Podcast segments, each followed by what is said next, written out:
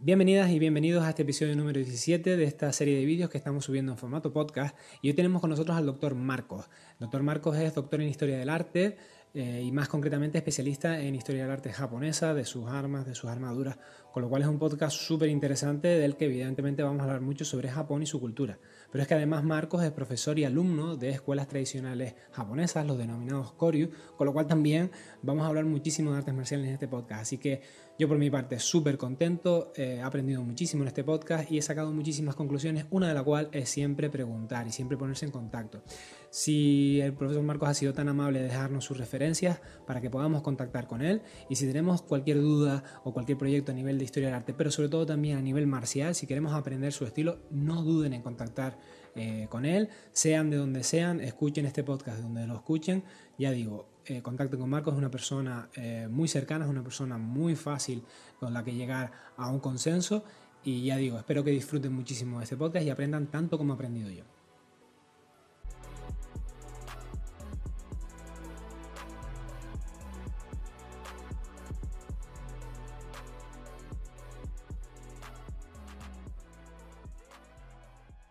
Buenos días, Marco, bienvenido. Hola, buenos días, muchas gracias por invitarme. Muchas gracias a usted. Eh, yo voy a hacerle una pequeña presentación y después, como siempre, me gustaría hablar con usted de, su vida marcial. Yo conocí a Marcos recientemente, no nos conocemos por desgracia en persona todavía, ojalá en un futuro se resuelva esto, pero yo lo conocí en un curso que dio mediante la Fundación Japón, un curso súper interesante que si no me equivoco ya han subido a YouTube y lo dejaré por debajo de la descripción por si a alguno le interesa, porque la verdad que fue un curso que fue una gozada de escuchar, a mí se me pasó volando, fueron casi dos horas y yo ni me enteré. Y fue un curso sobre eh, el área eh, de la que Marcos un poco lo, traigo a colisión aquí, que es doctor en historia del arte y especializado además en armamento japonés, que ha dado cursos por España, por Hungría, en Sudamérica. Y la verdad que para mí es un orgullo tenerlo aquí porque no nos conocemos y, sinceramente que se haya prestado dice mucho de usted y de la, de la labor de divulgación que quiere hacer ¿no? con, con, su pasión y, su profesión. Además, Marcos es practicante de artes marciales, que nos hablará un poco ahora él mismo de, ello, con lo cual se juntan pues, las personas que yo busco ¿no? en este podcast, que son personas que, por un lado, tengan un, grado de conocimiento sobre, por ejemplo, en este caso, la historia del arte, aplicada encima a Japón, que es lo que a nosotros nos interesa, y encima es practicante, con lo cual nos entiende la locura que sentimos un poco por, por Japón, por sus artes marciales. Entonces, ha sido como un combo perfecto. Él fue muy amable de dejar su correo para dudas al final del curso y yo con toda mi cara y todo mi morro le, le invité a, venir y la verdad que, lo dicho, le estoy muy agradecido de, que se haya ofrecido porque creo que vamos a aprender mucho de usted hoy. Entonces, pues bueno, si quiere empezar a contarnos, pues eso, su historia, porque siempre es curioso conocer cómo alguien ha llegado a este mundillo de las artes marciales, qué practica, porque además practica algo que creo que la mayoría no conoce y puede ser muy interesante que nos lo explique. Mm. Bueno, pues nada, lo dicho, muchas gracias por invitarme y eh, saludos a todos. Yo, bueno, mm, pues como muchos imagino, eh, pues nos quedamos fascinados con las películas de samuráis, de Kurosawa y de todo esto, eh, aquellos también mangas que salieron, animes que salieron en los 90, Rurouni Kenshin, El Guerrero Samurai y todo esto. Entonces, bueno, pues yo era, yo soy de un pueblo de, de Alicante, se llama Benissa, entonces, bueno, pues ahí pues no, tenía nada, pero en el momento en el que em, después de la mili decidí irme a, la universidad, pues hice historia del arte, entonces me vine a Madrid, a la Universidad Complutense y, bueno, pues nada más llegué a Madrid. Mm, en 2000, 2001 me parece que fue, pues eh, empecé a buscar dojos de, algo de esto, ¿no? Entonces me encontré con un dojo de kendo, entonces en Madrid había dos dojos de kendo, pues eh, en este caso empecé con uno de ellos eh, y y empecé con el kendo. Lo que pasó es que el kendo mm, enseguida me pareció algo demasiado deportivo, ¿no? En el sentido de que estaba muy limitado a una serie de puntos, a una serie de golpes, estaba muy enfocado a la competición. Entonces me hablaron del Yaido, ¿no? Eh, una, una, parte dentro de la Federación de Kendo que era el, el Seite Yai, ¿no? El, Yaido de la Federación de Kendo. Entonces empecé a hacer el Yaido y claro, eso ya me gustaba más porque era un trabajo más personal, solo katas, no, en aquel momento no existía competición de Yaido en España, entonces estaba solo enfocado a eh, bueno, había competiciones a niveles autonómicos eh, por otras federaciones de otros países, ¿no? por ejemplo, en Cataluña estaba la gente de, que también fui, que estudié con ellos, Robert Rodríguez, que hacían campeonatos de Yaido, pero vinculados más a, otro tema. Pero digo, a nivel nacional de Federación de Judo no habían campeonatos de, España de Yaido, así que no había competición y, bueno, era, era más un estudio de los katas de por sí. Eh, de eso pues seguí estudiando y seguí sacando méritos de monitor, llegué hasta el grado de tercer dan, eh, también competí, gané varios trofeos y tal. Eh, pero eh, de repente me enteré que, ese arte marcial, que ese Yaido, se había creado en el año 68. Entonces dije, bueno, pero a mí lo que me mola es lo antiguo, ¿no? Porque yo estaba, por otro lado, estudiando en, la universidad Historia del Arte, eh, lo poco que podíamos, porque no había nada de oferta de, tema Asia-Japón, entonces eh, cursé una asignatura de Historia de Asia del siglo XIX y XX, Arte de India y Asia Oriental, en el cual nos dieron dos semanas de arte japonés, eh, es decir, teníamos muy poca oferta de, tema asiático en la Complutense en arte, pero lo que hacía tal, entonces me interesaba la historia y yo quería buscar algo más antiguo. Entonces, bueno, le fui preguntando a mi maestro, que era Carlos Estecha, que si tal, que me, condujera. Entonces, bueno, pues empecé haciendo eh, Muso Shinden Ryu, que es una, una escuela que es más antigua que el Seitei, pero a su vez eh, fue fundada en 1932. Entonces también estamos ante una, reestructuración eh, de una, de una escuela antigua.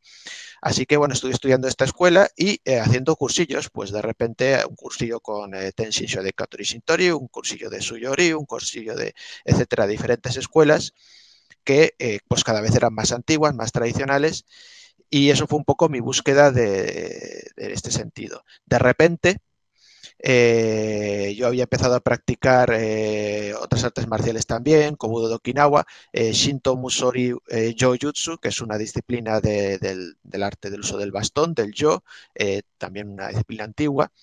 Pues mi profesor de Jojutsu de repente me dijo, un amigo mío que es, está en, Bretaña, en Rennes, en Francia, es el representante de allí de una escuela antigua de Yai, de, Yayutsu, que es eh, Muso Jikiden Shinryu, y va a traer al, vigésimo primer cabeza del, estilo, del linaje.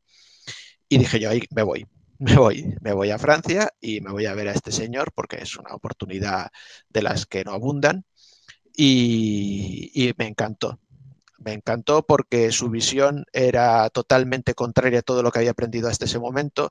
Eh, hasta ese momento, digamos, lo que había aprendido era una enseñanza muy estructurada, eh, muy pormenorizada y muy enfocada a la versión, digamos, mm, filosófica, ético-espiritual del budo, de perfeccionarte a ti mismo, ves poco a poco, busca la perfección en el pequeño detalle, es decir, algo muy vinculado pues, a lo que podría ser, por ejemplo, una ceremonia del té, etc. Y este hombre, eh, pues enseñaba a la antica, ¿no? Es decir, eh, él llegaba y decía, mira, eh, hoy vamos a aprender 20 catas. Que no, espera, es que a mí hasta ahora me enseñaban una cata por año, ¿no? No, no, te voy a enseñar enseñar 20 y además te las voy a enseñar dos veces y te quedas con lo que puedas y, problema tuyo, ¿no? ¿no? Y entonces me explotó la cabeza, ¿no? Porque de, estar acostumbrado a, otro, a otro rollo, a, que te metan en una enseñanza tradicional y antigua en la cual te dicen, no, mira, esto eh, yo aquí he venido a, soltar mi conocimiento y el que valga lo sabrá pillar y el que no, pues que se dedique, dedique al macrame. ¿no? Entonces, ahí a mí me, explotó la cabeza y me quedé pues, eh, atontado. Más aún cuando resulta que esta escuela es una de las, de las cuatro o cinco únicas escuelas que han permanecido vivas que usan un sable largo. Entonces yo hasta entonces usaba una katana estándar y de repente llego allí y me dejan un boken que medía, eh, empecé con un boken que medía 86 centímetros de hoja. Eh, luego, ahora ya uso el boken estándar de, de, la tradición de la escuela que mide 91 centímetros de hoja, ¿no? Entonces, eh, de repente, claro, te dejan ese armatoste eh, y, te, enseñan de esa manera, ¿no? Que yo en ese primer curso, pues no sé si aprendí 15 eh, o 20 catas en, una semana, pues, pues claro, pues eso. Y me encantó. Entonces, a partir de ahí, pues le pedí al maestro ser miembro de la escuela, y empecé a ir a cursos. Pues eh, que venía a París, pues me iba a París. Que iba a la República Checa, pues iba a la República Checa, ¿no? Eh, y así.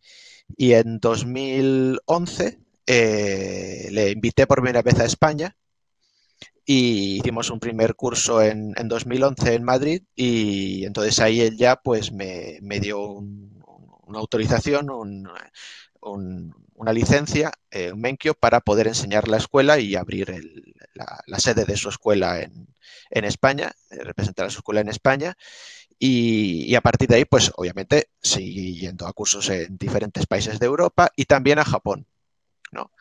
Y, ya en Japón, en el año 2014, 2014 sí, 2014, pues eh, me adopta porque él no tiene hijos, así que eh, me cede su apellido, él se llama Sekiguchi Takaki, entonces me, cede el apellido Sekiguchi, me pone de un nombre que es eh, Kenryu y me permite pues hacer una demostración en el santuario Yasukuni, eh, pues que es un, lugar que es, aparte de la importancia histórica, artística y política, eh, pues es un lugar donde pues no entra mucho especialmente extranjero y menos hacer una demostración y menos después lo que vino después de la demostración que fue acudir al Santa Santorum y hacer una serie de, rituales. ¿no? Y, este maestro mío de Yayutsu, eh, pues un día también me dijo, ¿a ti qué te gusta de él? Hablamos de artes marciales y tal. Bueno, decir que él solo habla japonés, así que tuve que aprender japonés porque sí, o sea, no, me quedó otra. Eh, aprendí a decir qué significa esto, eh, Korewanandeska, y a partir de ahí, pues él me iba soltando un rollo y yo le paraba y decía Korewanandeska, Korewanandeska, Korewanandeska. O sea, tiene una paciencia de santo el hombre, porque...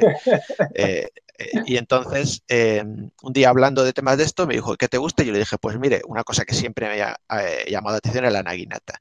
Y me dice, pues una alumna mía es la líder de una escuela de naginata. Si quieres, te la presento.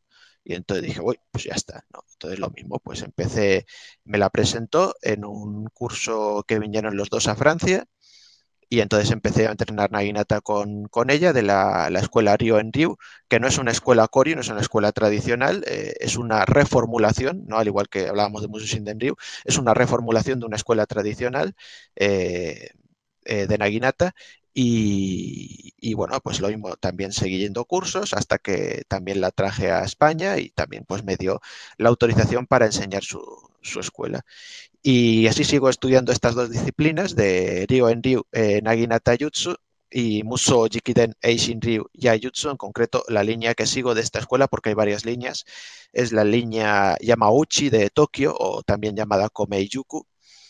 Y, y hace mm, hace unos tres años, más o menos, tres, cuatro años, eh, un grupo de Hungría, de, la tradición de Kenjutsu, de esgrima japonesa antigua, eh, Kashima Shinden Jiki Shinkageryu, pues me contactaron conmigo porque nos habíamos conocido en una, en, una exhibición de, artes marciales antiguas en, Holanda, que es la, European Koryu Bujutsu Convention, ¿no? Convention, ¿no? la Convención Europea de, Artes Marciales Antiguas. Entonces había ido yo a hacer una demostración, nos conocimos, y entonces contactaron conmigo porque me dijeron que en su escuela antiguamente tenían un currículum de Naginata y lo perdieron. Y resulta que la escuela que yo practico es una reconstrucción de la escuela de la que partía ese currículum perdido, ¿no?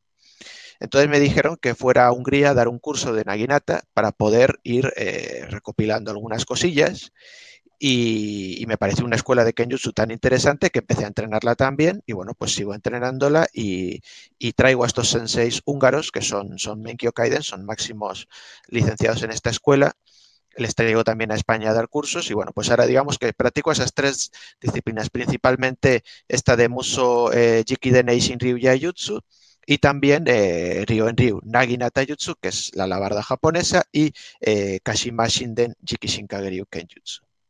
No, genial, Marco, porque, ahora a mí se me plantea una conclusión y una pregunta. Eh, la conclusión es, no solo la saco yo, sino que también para que el equipo y la gente que escuche relacionarse y preguntar, no tengan miedo a preguntar, no tengan miedo a relacionarse, porque ya han visto como Marcos a través de ser curioso, de preguntar, de exponerse, ¿no? Es decir, de, oye, voy a ir a hablar con tal maestro o voy a ir a hablar con tal maestra porque me interesa, que no ya lo tenemos de entrada, ¿no? Igual que yo, pues le mando un correo a Marcos, que no nos conocemos, pero digo, bueno, a mí esto me interesa, me gusta este mundillo de, conocer gente, del podcast, me parece súper interesante, somos un canal chiquitito, pero es que qué más da, es preguntar y el no ya lo tenemos, ¿no? Entonces, como ven a Marcos, que ha preguntado, que ha salido, que ha ido, ¿no? Con, con, con valentía a preguntar a ver si se puede entrenar y normalmente te encuentras las puertas abiertas y yo lo mismo, yo pregunto si quieres hacer un podcast y normalmente siempre te pones en lo peor y te crees que te van a decir que no, que pasan de ti o no sé qué y al final ves puertas abiertas, pues cojan ese ejemplo porque yo creo que es muy interesante para aprender. Y la pregunta, Marco, simplemente para que nos deje un poco claro, porque yo creo que mi equipo ya hemos tenido un Kendoka aquí y nos ha explicado un poquito qué es el Kendo. El Yaido lo hemos dado un poquito por encima, algunos alumnos míos saben que yo hacía Yaido, entonces más o menos tienen una idea, pero sí es verdad que el mundillo de las de, de, las escuelas tradicionales, es un poco complejo, porque yo creo que la mayoría de gente que empezamos las artes marciales tenemos la idea de judo, karate, y así todo es como que pensamos que las artes marciales son eh, un estilo es igual en todo el mundo y nada más lejos de la realidad, cuando llevas unos años tú ves que el judo en el gimnasio de la esquina es una forma y te vas a la otra punta del país y, es de otra, ¿no? Es decir, entonces si ya los que tenemos una experiencia sabemos que incluso dentro de una propia disciplina, profesores y profesoras son tan distintos entre sí dando las clases con el mismo currículum, un poco que nos expliques con tus propias palabras, ¿no? Y de manera sencilla para que lo podamos entender, qué son los corios, qué son las escuelas tradicionales, porque creo que ahí sí que va a haber mucha gente que no tenga, no tenga bien claro qué es eso, ¿no? Porque es complicado, ¿no? Y yo, de hecho, para mí es un tema complejo. Mm. Pues sí, bueno, para empezar, eh, estoy totalmente de acuerdo contigo con lo primero que has dicho y es lo que yo siempre animo a todo el mundo cuando hay una conferencia, pero no solo de, de, artes marciales, sino de arte, que digo, mira, eh, vais a poder conseguirlo todo con, eh, con cordialidad, etiqueta, respeto y amabilidad. Y ya está. Es decir, la gente nos han metido en la cabeza, bien por eh, desconocimiento, por tema de misticismo japonés, y a veces, a veces por picaría, picardía, porque la gente a veces no quiere que vayas a, rascar más porque si no te encuentras una cosa y, se le acaba el negocio a esta persona, ¿no? Eh, pero la gente nos llega a decir que no se puede ir eh, preguntando, que no, a mí, por ejemplo, en el pasado me decían, eh, eh, las escuelas antiguas, los colegios, no es un supermercado, tú no vas y eliges la que quieres.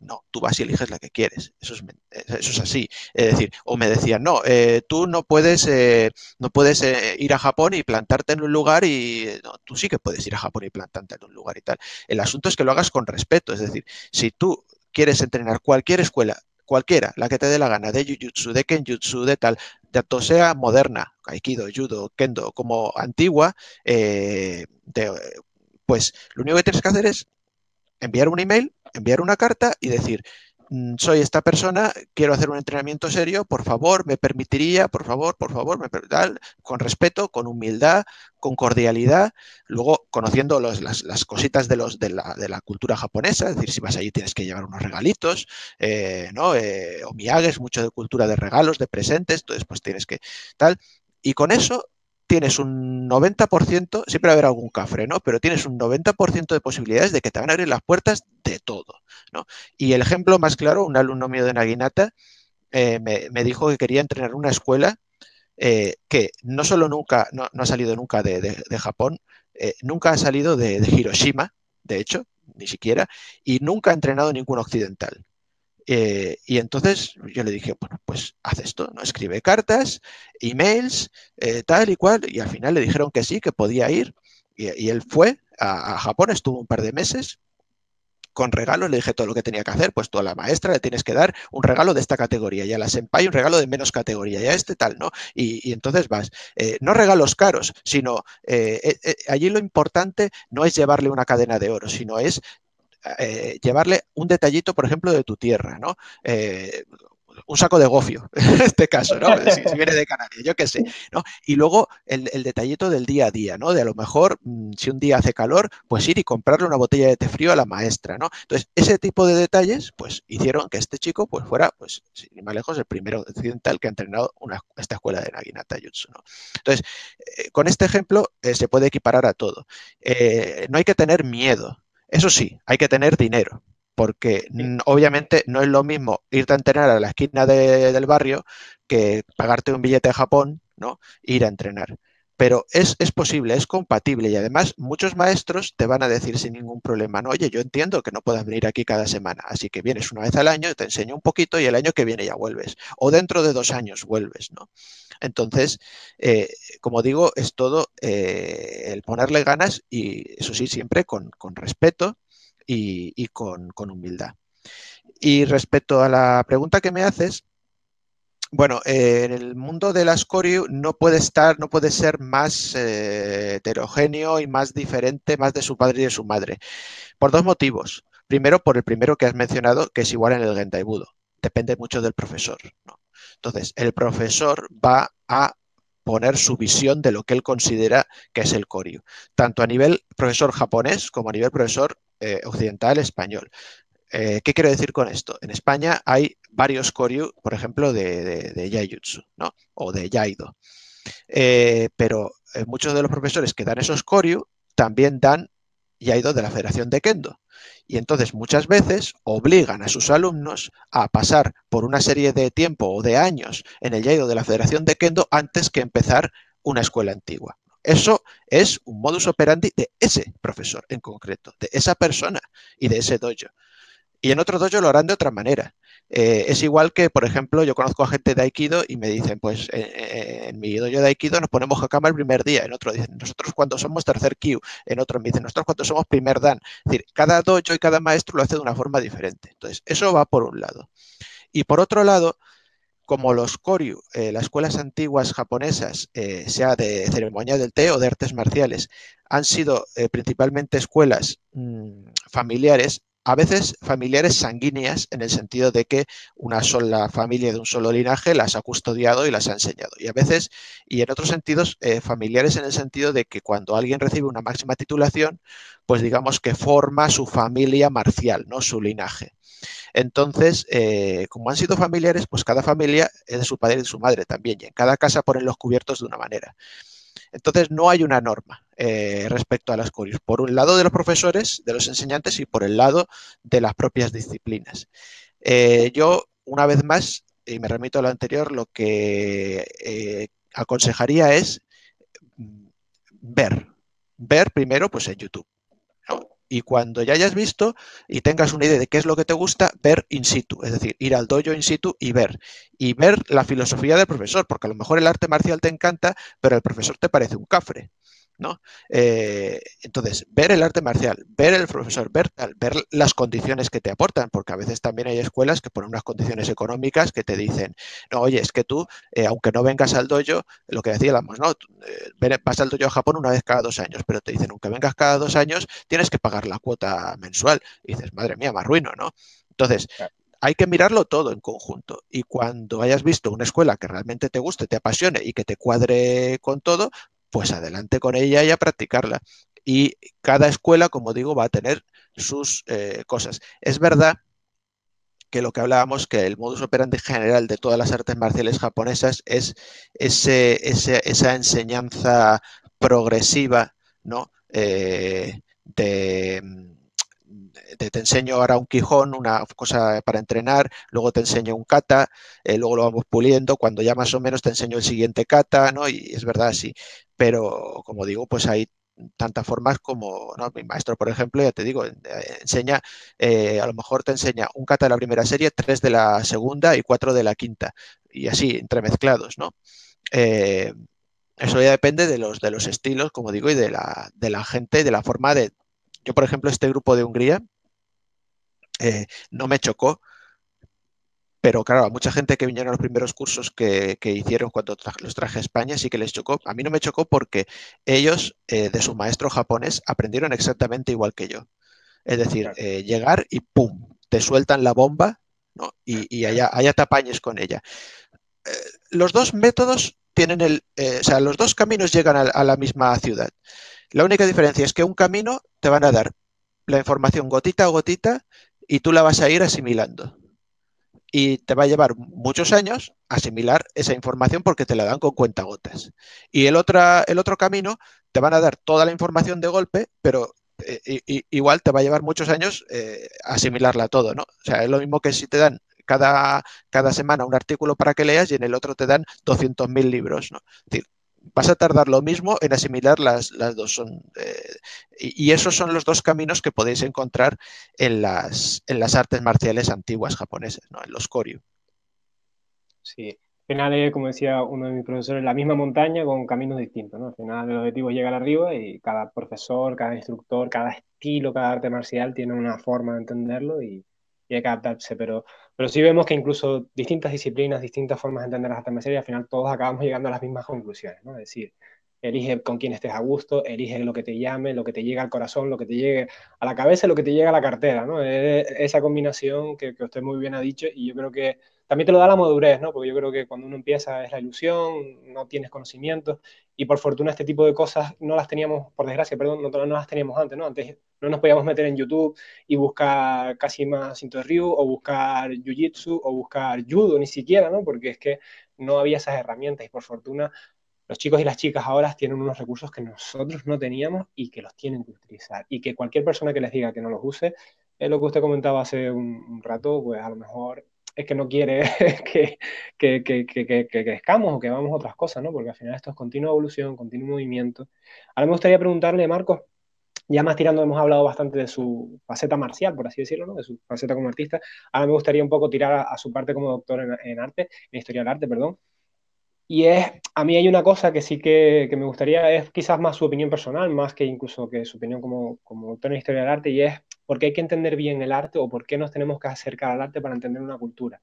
Porque yo muchas veces veo, es decir, mm, los alumnos que me conozcan, ¿no? las alumnas que me conozcan saben que yo soy, pues, me encanta la historia, ¿no? es decir, soy un friki a nivel amateur de, de la historia y concretamente de la historia japonesa.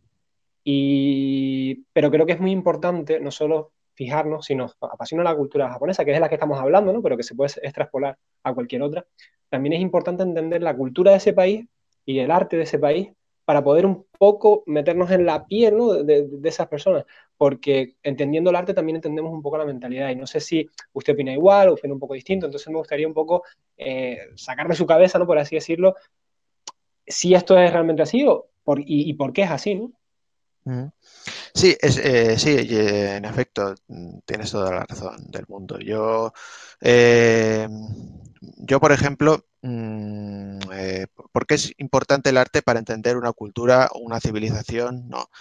Pues yo creo que porque el arte resume, no voy a decir todo, pero las, las grandes pautas de una cultura o de una civilización.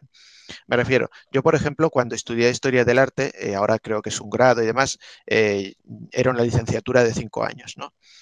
Y en los tres primeros años eh, teníamos asignaturas anuales, troncales, de historia del arte y asignaturas cuatrimestrales mm, de historia y literatura. Entonces dábamos arte grecolatino, literatura grecolatina, historia grecolatina, arte eh, medieval, historia medieval, literatura medieval, arte renacimiento, historia del renacimiento, literatura renacimiento. Y siempre los tres primeros años de carrera fueron eh, ese conglomerado.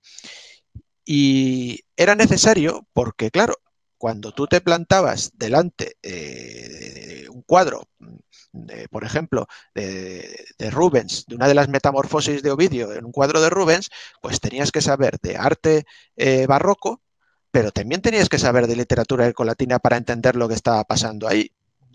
Y tenías que saber también de historia para entender por qué ese hombre estaba pintando a unas señoras que, se habían comido mil bollos, eh, ¿no? En vez de, o sea, ¿por qué? Porque claro, si tú ves el cuadro y dices, ese de arte barroco, vale, ese pues la diagonal, eh, las, formas, las contracurvas, las luces, las sombras, etcétera. Bien, eh, ahora ¿Qué historia es? El Leda y el cisne. Bien, pues ahora me leo las, las metamorfosis de Ovidio.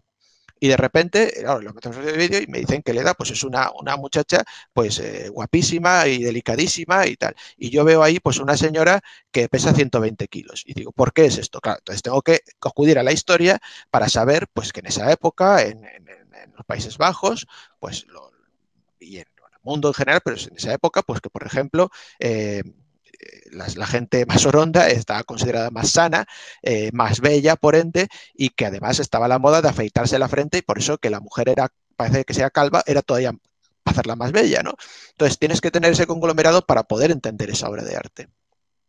Y, ese yo creo que es la gracia. A, mí inclusive, eh, aparte de este, de este asunto, pues por ejemplo, eh, habían cosas que se te escapaban, porque eso nos lo decían los profesores, decían en la época, en la época de Franco, cuando había historia sagrada, pues la gente sabía de, la Biblia y sabía de la religión y tal, pero, pero ahora eh, eso, pues claro, ya no, ¿no? Es decir, dentro de lo que es la historia medieval, literatura medieval, algo cae, ¿no? Pero, pero lo mismo, si te ponían eh, una pintura de, Rivera de cuando de la venta de la primogenitura por un plato de lentejas, pues si no conoces esa historia sagrada, tal. Entonces yo, por ejemplo, incluso eh, a nivel personal, cogí asignaturas de, del grado de Historia de las Religiones, de,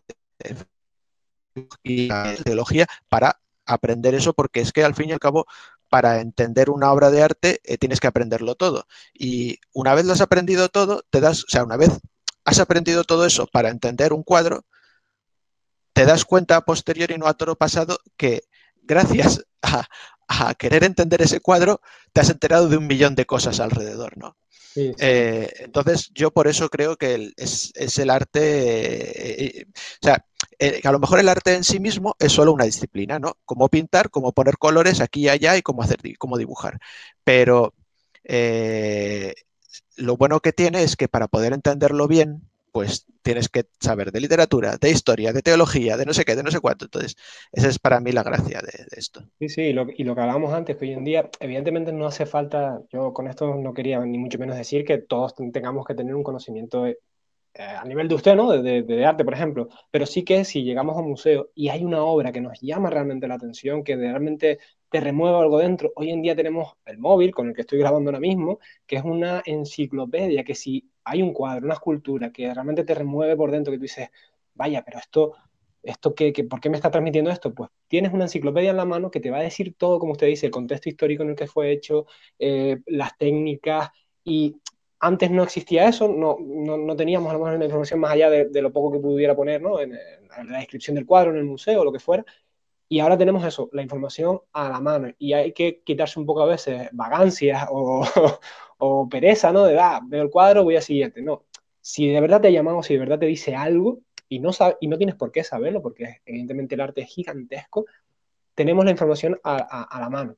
Y ahora sí me gustaría un poco, Marcos, que nos contara un poco, sé que es una pregunta muy, muy vaga, sé que es una pregunta muy difícil de responder, pero es precisamente por eso, ¿no? Porque eh, aunque tengamos esa enciclopedia en la mano, sí que el arte japonés, al igual que la cultura, es muy separado de, nuestra cultura y de nuestro arte occidental. Y además, yo recuerdo, por ejemplo, pues que sigue en primaria dimos a Velázquez, es decir, por lo menos tenemos una mínima base para poder llegar a un museo occidental, si yo voy al Louvre o si yo voy al Museo del Prado, no lo voy a entender todo, pero por lo menos tengo una pequeña base, un pequeño contexto histórico que se me ha dado en primaria, en secundaria, en bachiller, ¿no? en educación obligatoria.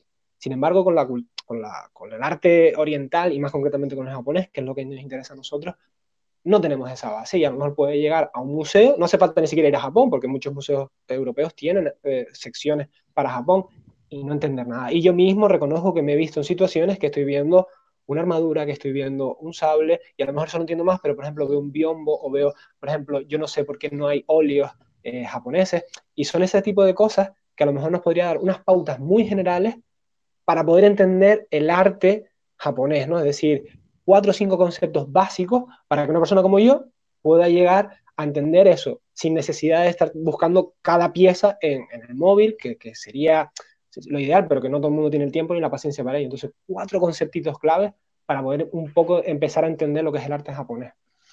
Bueno, yo creo que para, todo esto lo principal es eh, justo, mira, yo creo que para entender esto es más importante quitarse cosas que ponerse, ¿no? Entonces, lo principal es quitarse eh, de la cabeza el, parangón, ¿no? Y quitarse el chubasquero del parangón de, de, la escultura, pintura y arquitectura, ¿no? Las artes nobles. Hay artes nobles, hay artes suntuarias, hay artes secundarias, hay artesanos. Entonces, lo primero que hay que hacer es quitarse ese, ese chubasquero occidental que tenemos al ir a un museo japonés, porque si no, es lo que dices tú, no, no, no entenderemos cómo a lo mejor en una misma sala te ponen una pintura y una, y una espada. Y, y, no entendemos que en, la, época feudal en Japón un forjador tenía más categoría de artista que un pintor. Y eso para nosotros es impensable en, Occidente. Eh, entonces, lo primero que tenemos que hacer es quitarnos esa idea de que hay unas artes más nobles y que hay unas artes menos nobles, que también las hay en Japón, su estructuración, pero es, la suya propia. Entonces, tenemos que quitarnos esa idea occidental y ir eh, con la mentalidad de ver pues un tipo de, representaciones artísticas diferentes, ya sea Japón, sea Tailandia, sea lo que sea. Eso por un lado. Eh, luego, por otro lado, lo que tenemos que, entender es el... Em, tenemos que tener un, digamos, un, punto medio, un ten con ten entre lo que sí conocemos de Japón y realmente casi es el 90% es todo lo japonés, que es ese misticismo, ese de, eh, el, valor de lo pequeño, de lo austero, mm, de insinuar eh, pequeñas cosas, grandes cosas con pequeños detalles, el blanco y el negro, ¿no? Es decir, eso, eso es solo el 50% y hay otro 50% de dorados, de barroquismo, de colorido.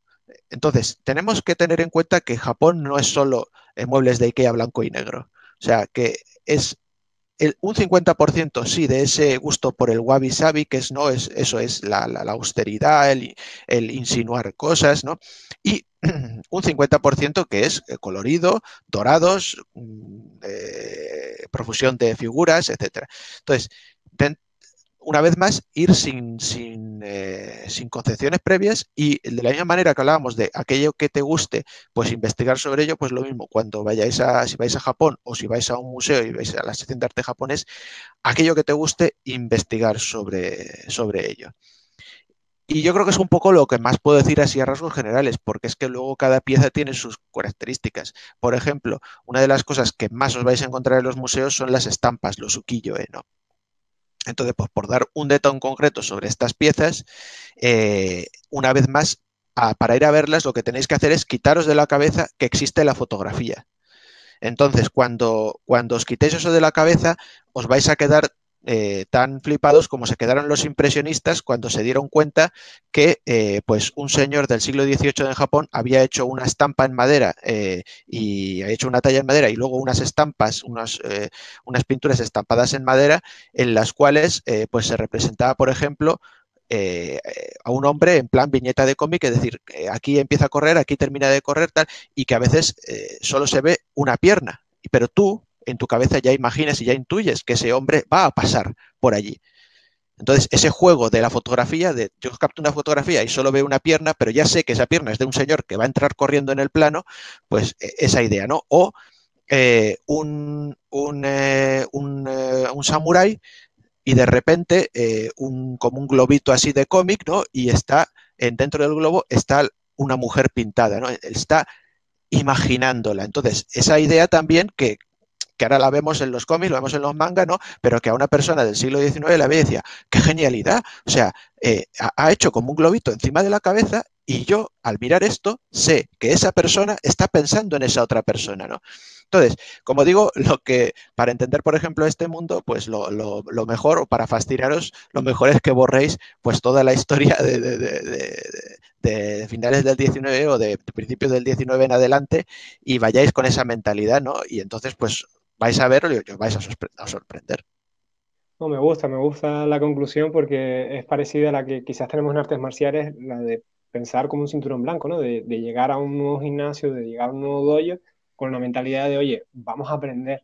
Y, me gusta el paralelismo, lo he hecho yo en mi cabeza, no sé, no sé si estoy de acuerdo, pero me, me, gusta porque es lo mismo, ¿no? Decir, esa, más o menos yo pensaba lo mismo, ¿no? Decir, no puedo tener unas unas eh, ideas previas, porque es un arte tan distinto, es una cultura tan distinta, que si lo intento mirar desde mi prisma occidental, voy a fallar, ¿no?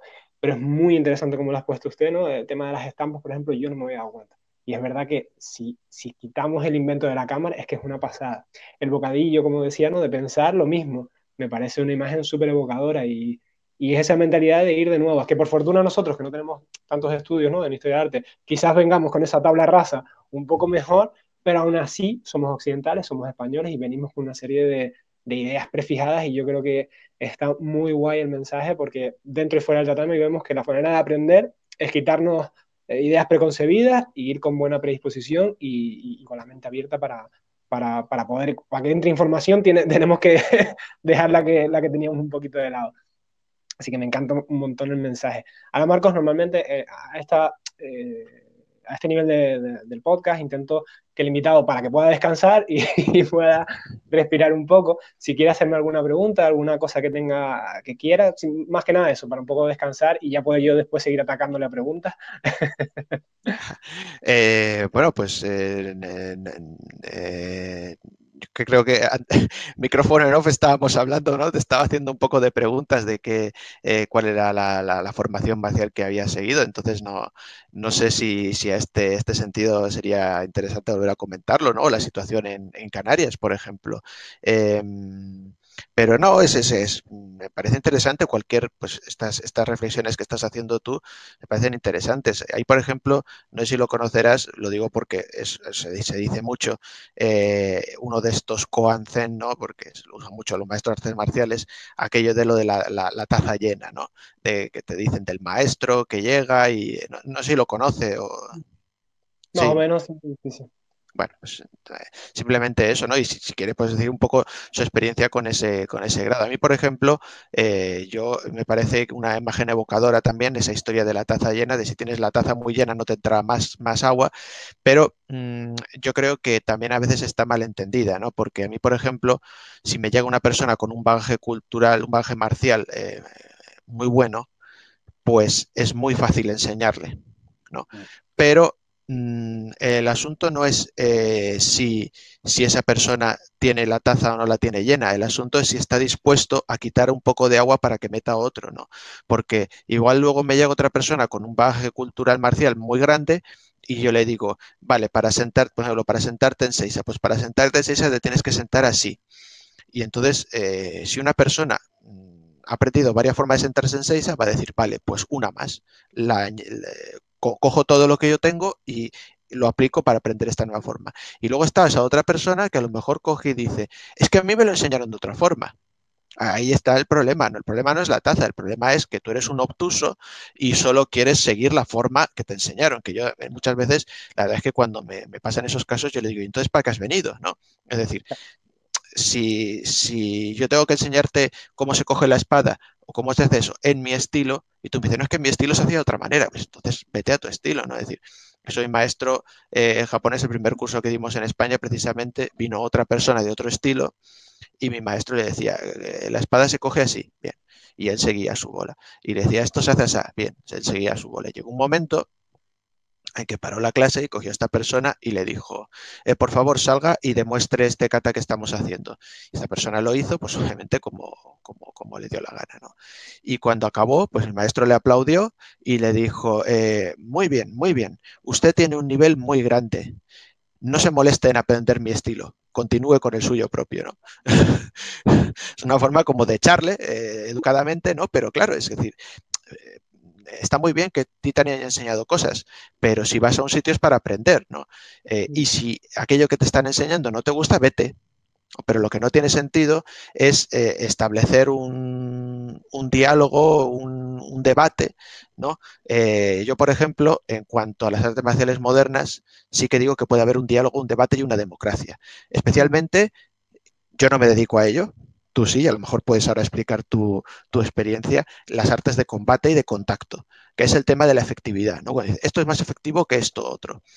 Pero desde luego que en el tema de las escuelas antiguas, eh, de las armas, y más en el tema de las escuelas antiguas, yo ahí eh, pongo un corte. Cuando viene alguien, por ejemplo, que ha hecho kendo o que ha hecho esgrima, eh, occidental y yo le digo, y, dice, ¿y esto no es efectivo? Y digo, no, corta. Digo, aquí no hay efectividad, ni hay debate, ni hay discusión, ni hay democracia.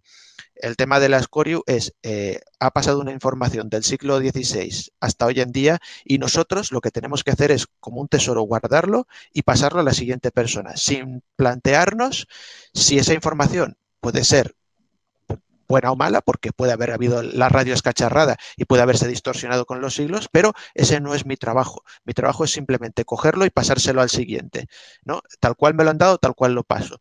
Entonces no hay, no hay, no hay debate posible. Y precisamente cuando viene gente que, que viene con muchas ideas en la cabeza, pues lo primero que pasa, no, es que a mí me dijeron esto en otro sitio, o es que esto no lo veo lógico, o es que esto biomecánicamente, no, mira, escucha, es que a lo mejor resulta que el que fundó esta escuela no tenía ni idea de biomecánica y a los tres meses se partió el brazo en tres partes o se rompió cinco tendones. Pero es nuestro, nuestro, nuestro cometido no es modificar la escuela para que sea más saludable. Eh, para eso haces una escuela saludable. ¿No? Pero el, eh, el, que quiere hacer esta escuela en concreto eh, es para eh, preservar este, este, material antiguo y, ya está. Entonces, no sé si quieres explicar un poco tu, tu experiencia o tu, tu, esto con esto, para que nada, porque yo me digo, yo no soy de artes de contacto y yo sé que la gente que soy de arte de contacto estáis mucho más cerca de, ese asunto de que viene la gente de la calle y te dice, esto es efectivo en la calle, no. Sí, bueno, es la discusión de siempre. Hace un par de podcasts hablaba con, una chica, con una compañera de Italia y lo mismo. ¿eh? Y si viene y te agarra, y ella dice, pues yo no hago nada, ¿no? En plan, déjame tranquila, yo no tengo que demostrarte a ti nada, ¿no? Y yo, el tema fue que yo me di cuenta de una cosa bastante jovencito, que también la efectividad depende del, del contexto legal. ¿A qué me refiero con eso? Yo empecé taekwondo, y yo en taekwondo no era de los mejores, pero se me daba bien, competía y más o menos tenía un nivel. La primera vez que fue, y yo, el problema en taekwondo es que no había prácticamente puños, no contaban puntos en mi época, ahora creo que empiezan a contar, pero bueno, estoy muy desconectado. Pero en mi época los puños no. Y me metí en kickboxing por, por aprender un poco a golpear. Y la primera vez, hombre, empiezas a entrenar, claro, lo mantienes a rayas con la larga distancia, que serían las piernas, ¿no? Pero claro, el primer piñazo en la cara, dije, eh, yo, es que ni lo vi venir. Es que, y no, no fue un impacto grande ni nada, pero simplemente me sentí totalmente inútil. Y entonces yo entendí desde bien pequeñito que todo está supeditado a un contexto de normas. Es decir, cuando tú eliminas una cosa, tú te puedes centrar en especializarte. Yo tenía unas patadas que para el kickboxing estaban muy bien, pero no entendía el rango de corta media distancia que es de los puños. Entonces, eh, la lucha, sea más competitiva, sea más defensa personal, es algo tan complejo, es algo tan caótico que lo único que intentamos con las artes marciales, yo siempre lo digo, es llevar un poquito de orden a ese caos que es una lucha cuerpo a cuerpo con otro ser humano. Entonces, los métodos que hay, infinitos, infinitos. Cuanto más aprendas, más tu cabeza irá entendiendo determinadas cosas. Es decir, eh, pues a lo mejor a nivel efectivo, por ejemplo, ¿no? como hablamos, el yaido no te va a dar porque no vas con un sable por la calle, pero si tienes la, la idea del momentum, la idea de la inercia de un objeto contundente y coges un palo, pues lo mismo entiendes cómo es mejor golpear o no. Es decir, de todo se puede extrapolar algo y siempre hay que entender el contexto legal en el que estén. Y lo que usted dice, ¿no? Es decir, si vamos a un sitio es para aprender. Si yo, por ejemplo, yo me he dedicado ya más a las artes marciales de grappling, que decíamos en inglés, ¿no? Es decir, de agarre. ¿Por qué? Porque, bueno, el golpeo tiene el tema de las contusiones cerebrales. Yo, mi, mi inteligencia, la poca que haya conseguido con los años, me gusta retenerla y por eso me gustan más los deportes de agarre simplemente y llanamente por eso. Y creo que a nivel legal, en una defensa personal, no es lo mismo moler a alguien a puñetazos y patadas, ¿no? Después hay que defenderlo en un juez y podemos tener unas consecuencias legales mucho más graves que simplemente lo derribamos y lo entretenemos contra el suelo hasta que venga Guardia Civil, policía, ¿no? Quien, tenga la competencia realmente para detener. Entonces, eh, a, a, lo que voy es que yo tengo que ir con la idea, si, si yo voy a un gimnasio de judo, yo tengo que ir con la mente abierta, independientemente si seamos cinturón negro o seamos cinturón blanco.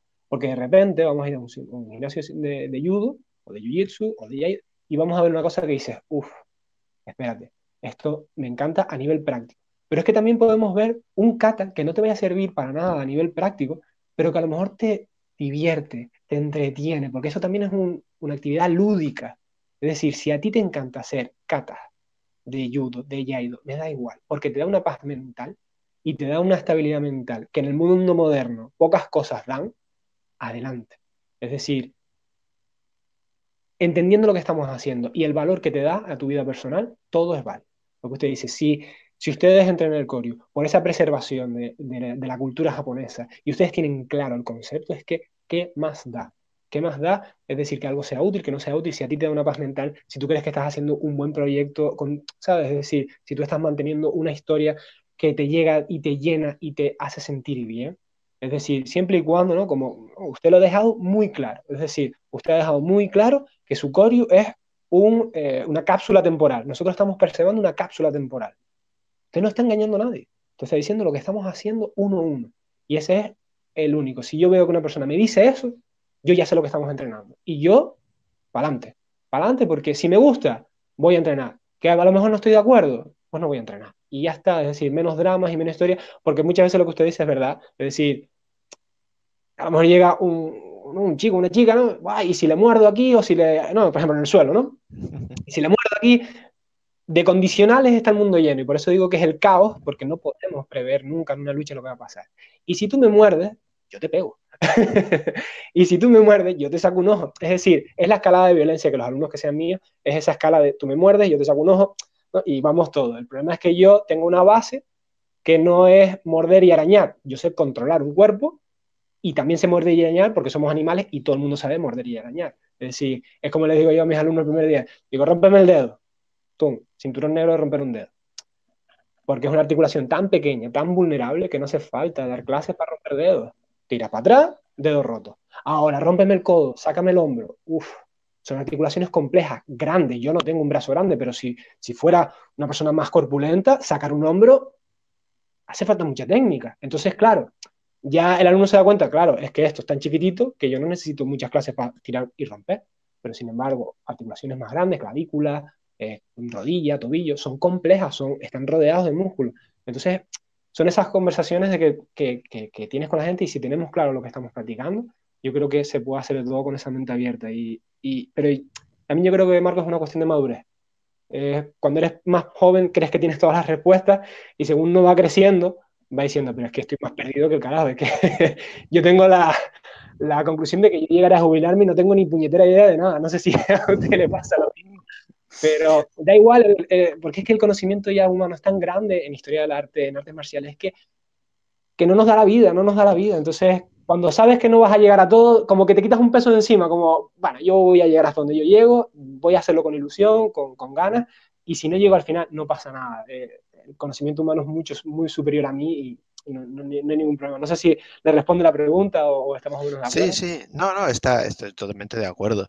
Además, fíjate, en el tema de, y, sobre todo incluso lo primero, con lo primero que estabas diciendo, de lo del contexto legal y contexto global general, eh, yo, por ejemplo, en el tema de armas, eh, siempre lo digo, digo, mira, es que esto no es efectivo, esto es efectivo, esto es efectivo. Yo digo, mira, eh, ¿quiere buscar efectividad? Venga, vale. Vámonos, nos cogemos los dos una katana afilada y nos vamos eh, al, centro del Congo belga, ahí a, miles de kilómetros de cualquier eh, hospital y en un, en un, ambiente muy malo en el sentido de que es muy, muy infeccioso todo y tal, y, y entonces nos, nos cortamos. Eh, y, incluso digo, incluso más, digo, los duelos samuráis que tan, no, el samurái noble, el duelo, tal y cual, bueno, sabes que los samuráis cuando a veces iban a pegarse, iban a hacer un duelo, metían la espada en la letrina antes, porque así te hago un corte y igual tú me matas, pero a la semana tú has muerto porque no existe la penicilina y vas a morir de una infección. Entonces, ¿Quieres efectividad? Pues venga, vámonos a un sitio donde no, puedas tener una atención eh, hospitalaria inmediata, donde no existan medicamentos, ni penicilinas, ni nada, y entonces nos damos con la katana. ¿Te atreves? ¿Vas a decirme que eso es efectivo? Vamos a ver, digo, porque ya te digo que entonces pasaría lo que pasaba en Japón cuando pasaban estos, estos duelos eh, con, con hoja viva, que era que el 60% de las veces morían las dos personas, o al momento o a la semana porque te hacían un corte y morías de la infección. ¿no? Entonces, mm, vamos a ver el tema de, ¿no? de la efectividad. Lo que tú dices, pues que está, está ligado a muchísimas cosas. Y es, una conversación muy compleja y todo el mundo quiere respuestas sí, no, blanco y negro. Y por desgracia, eh, el conflicto humano es algo súper complejo y no tiene una sola vía, ni tanto política, ni económica, ni legal, ni, ni nada. ¿no? Es decir, cuando dos personas llegan a pegarse, no es por, es decir, hay muchas cosas detrás de eso, ¿no? Entonces, dar una respuesta de sí o no, yo creo que el que lleva tiempo le cuesta. Pues, pues Marco, quería hablar de una cosa. En el curso, usted lo comentó un poco por encima, no, no había tiempo, entiendo que había un tiempo limitado, más era en directo, con lo cual es mucho más difícil que lo que estamos haciendo nosotros, que, que es grabado, ¿no? Y fue una cosa que a mí me llamó a nivel personal muchísimo y fue la diferencia ¿no? entre artesano y artista, porque yo esa duda, Marcos, a nivel personal, siempre he tenido ese contra artista marcial, ¿no? Hay días que me levanto más artista, hay días que me levanto más deportista, hay días que me levanto más artesano, porque, pum, pum, repito, pum, pum. Y cuando usted lo comentó, como que algo en mi cabeza hizo clic y me dio un montón de pena que no lo pudiera desarrollar un poquito más. A lo mejor aquí tampoco nos da tiempo de desarrollarlo todo lo que a mí me gustaría, pero sí que dijo cosas que a mí me parecieron súper interesantes y que dije, contra, es que esto, si le preguntara, pues a lo mejor podríamos sacar un poquito más de, carbón de aquí, ¿no? Entonces, hablar de eso, ponerlo en contexto, ¿no? Es decir, hablábamos de la traducción de arte marcial y que la controversia que eso lleva a entenderlo, ¿no? En el lenguaje castellano, porque artista es el que crea, el que innova, el que se sale de los patrones, y pues muchas veces vemos en artes marciales, no, no, no, el Uchimata o el, el o lo que sea, no, la técnica es así, no te salgas. Y es como, pero, pero soy artista, yo necesito expresarme. Entonces un poco hablar sobre eso, sobre su opinión y, a ver si me queda a mí esto un poco más claro. Bueno, yo creo lo que decía en la, en la, conferencia es que yo creo que el problema que, que puede venir de eh, eh relacionar arte, artista y arte marcial, artista marcial, es, precisamente la traducción, ¿no? Es decir, si nos vamos a las palabras japonesas, la palabra arte no aparece por ningún lado. Es decir, eh, si hablamos de, de, Gendai Budo, de artes marciales modernas, vamos a ver Budo, ¿no? Eh, bu, la parte militar, Do, camino, camino de lo militar, ¿no? Eh, Yaido, camino del desenvaine del sable, eh, Aikido, camino del de Aikino de la unión de la energía, Judo, camino de la suavidad, ¿no? Es decir, y si vamos a, a, las artes marciales antiguas, generalmente vamos a ver el jutsu, ¿no? Entonces, Koryu, Bu, Jutsu. Koryu, disciplina antigua, Bu, lo, lo militar, eh, Jutsu, eh, las técnicas, ¿no? Entonces, eh, Kenjutsu, las técnicas de la esgrima, ¿no? Entonces, en ningún momento aparece la palabra arte para nada, ¿no? Entonces, aquí lo hemos traducido como arte marcial, porque seguramente esto ha sido una traducción de que nosotros cuando hablamos de mm, el tema bélico decimos las artes bélicas también, ¿no? Pero yo creo que eh, no hay mayor relación en este sentido que el gusto de los occidentales de mm, darle todo a una, una, una, pompa y un boato, ¿no? Y poner palabras en diferentes contextos simplemente porque queda mejor, es decir, las artes bélicas, ¿no? Y entonces siempre, yo lo sé porque eh, a margen de lo japonés, cuando estaba haciendo los cursos de doctorado, pues eh, hice, hice, un curso en la Academia de San Fernando sobre la, representación del arte, eh, el arte de la guerra, ¿no? Y, había gente, incluso en el curso, que oh, el arte de la guerra, la guerra no es un arte, se mata gente, no sé qué, ¿no? Entonces, mmm, ya, pero no te quedes con la guerra no es un arte, matar gente es un arte, ¿no?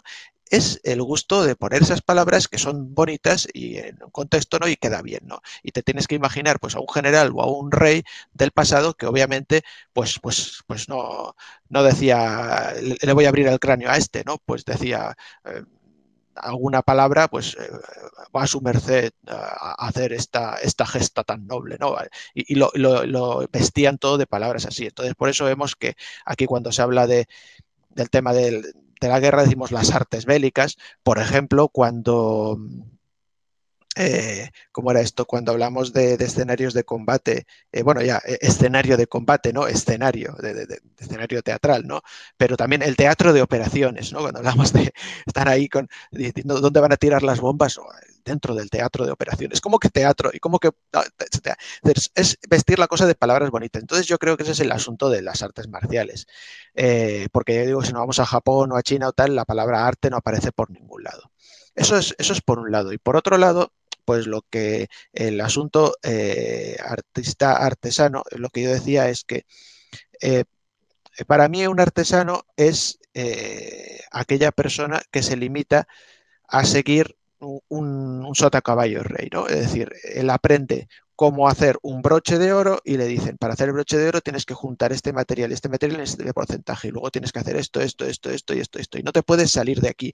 No, no, no, no cabe ninguna improvisación ni mejora. Esto es lo que tienes que hacer para el resto de tu vida, ¿no?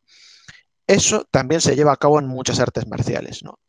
Eh, te cogen y te dicen, bueno, pues esto es lo que tienes que hacer y lo que estábamos hablando de la efectividad y de esto y lo otro, que en este sentido, como digo, pongo un punto de aparte las artes marciales japonesas porque tú lo has definido muy bien, son cápsulas del tiempo. Entonces, eh, ahí eh, las, antiguas, ¿no? Los kori son cápsulas del tiempo. Entonces, ahí eh, el problema es que intentas no variar nada porque lo que quieres es preservar al máximo eso. Es decir, el tema del kori bujutsu lo tenemos que ver como la función de un conservador de un museo. Él no es un restaurador. El restaurador varía la pintura para mm, sacar una figura que había desaparecido o un color que ya no se ve. El conservador no tiene que hacer nada más que mantener lo, que está para que no se deteriore más. Entonces, eso es lo que es el Koribuyutsu, conservar.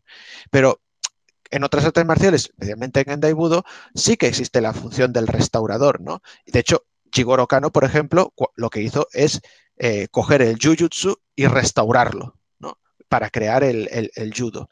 Entonces, eso yo creo que los que os dedicáis más a artes de, contacto es lo que, lo que tú decías.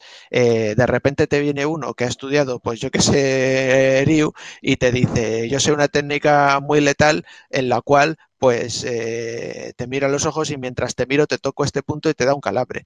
Y tú dices, venga, hazla. Y entonces con la otra mano le das una hostia y le parte la cabeza, ¿no? Y dice, oye, esto, esto no me lo enseñaron a mí así. Yo digo, ya, pero yo te estoy haciendo ver que mientras lo que tú decías, mientras tú me muerdes o mientras me estás tocando este tendón, yo con la otra mano te puedo reventar la cabeza. ¿no? Entonces, ese, ese, eso se está llevando un acto de restauración. Y al mismo tiempo, también se podría considerar como un acto de artista, porque estás poniendo de tu propia cosecha para crear algo nuevo y para mejorar algo. ¿no? Entonces, eh, ese es el otro sentido. El artista es aquella persona que con, con un bagaje esto es muy importante. Eh, yo considero que esto es importantísimo en el arte marcial y en las artes, el tener ese bagaje, ese del que partir. Mm, pues con ese bagaje consigue. Eh, mi abuelo, mi abuelo era, pintor. Eh, él, vivió 60 años, 60, 40 años en Argentina, en Buenos Aires y allí tenía un, allí era el, líder de un grupo, eh, se llamaban los manchistas, él hacía una pintura entre el, el postimpresionismo, expresionismo y el informalismo, era una vertiente así, ¿no? Y bueno, eh, ahora hace unos años hicieron el centenario y le han declarado una plaza en el, en el pueblo. Eh, y entonces mi abuelo decía, la clave del arte no es romper la norma, sino innovar dentro de ella. Es decir, no hay que estar buscando siempre la ruptura. Rompo algo para crear algo nuevo. No, o sea, la, verdadera, el verdadero mérito es de algo establecido evolucionar, ¿no? Es decir, mm, de la, partiendo de la norma, innovar dentro de ella. Entonces, eso es lo que hace el artista, a mi, concepción, ¿no? Es decir, tiene una serie de, estudios establecidos y en base a eso consigue dar algo más, aportar algo más de su cosecha eh, y crear algo nuevo, ¿no? Ese, ese acto de creación. Insisto, el bagaje es muy importante. En el arte, ¿por qué? Pues porque cuando alguien ve un Kandinsky y dice, eso lo ha pintado, eso lo pinta un niño chico. Y tú dices, vale, coge al niño chico y a ver si pinta el Kandinsky igual no lo va a pintar igual. ¿Por qué? Porque Kandinsky tenía ese bagaje de, pintura, de escritura y de, composición, de colorido, de todo. Vale. Sin embargo, ahora en el arte contemporáneo hay mucho, mucho fantasmilla, y no digo fantasmilla de tal, sino gente que va y se estudia su licenciatura de Bellas Artes y se licencia y toda la pesca, pero luego pues consigue unos, unos, enchufes, unos tal, unos cual, unas subvenciones y entonces coge dos sillas y las amontona y dice, eh, lo que hayamos visto recientemente en Arco, ¿no? Pega un plátano con cinta a la pared y dice, pues esto es arte y vale no sé cuántos millones. Y como alguien se lo ha comprado previamente, alguien se lo va a comprar para invertir en ello, la inversión del arte, el mercado del arte y tal. Y lo que yo digo es, vale, tú has montado dos sillas una encima de otra. ¿Y eh, qué bagaje tienes? a veces te dicen ninguno. Vale, pero de repente alguien me dice, pues mire, soy licenciado y doctor en Bellas Artes. Bien. Y entonces yo le digo, ¿y de ese bagaje qué has utilizado para amontonar las dos sillas? Y entonces se queda en blanco, ¿no? Y dice, ah, inspiración. No. Tienes que usar ese bagaje para crear algo aparte, a partir de ello. Es decir, no somos, eh, iba a decir, no somos dioses, pero inclusive los dioses para crear algo tienen que coger algo, es decir, tienen que coger barro para crear un, un ser vivo, ¿no? Pues eso es lo que es. Es decir, no puedes eh, chasquear los dedos y de la nada que aparezca algo. Y en el arte marcial lo mismo. Si tú quieres crear algo, si quieres crear un estilo, tendrás que tener un bagaje. Entonces, la gente que ves por internet que con un cinturón amarillo en karate y un cinturón verde en kendo crean su propio estilo y son soke noveno dan, dices, eh, eh, ¿qué? Pero cuidado, también la gente que coge, porque esto es muy, muy triste y muy, muy común en artes marciales, lo que llamo la convalidación de títulos. Es decir, no pocas veces me he visto a un eh, octavo dan o séptimo dan de, judo o de jiu-jitsu o de karate que piensa que por osmosis eh, se convalida la katana, la lanza, el, todo, ¿no? Y, entonces llega el señor y hace una decisión de katana eh, deplorable, a veces incluso se corta la mano y entonces dices, a ver, tú has creado este estilo de katana, ¿qué bagaje tienes? No, oye, es que yo soy séptimo dan, cuarto, octavo dan de karate o de judo, llevo 60 años entrenando. Vale, y de ese bagaje que tú tienes de judo, ¿qué has utilizado para crear tu escuela de katana? Ah, ah, no lo sé.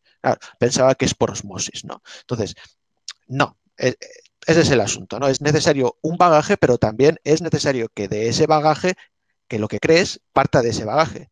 Es decir, no sirve de nada que es como si yo ahora eh, quiero crear una escuela de neurocirugía.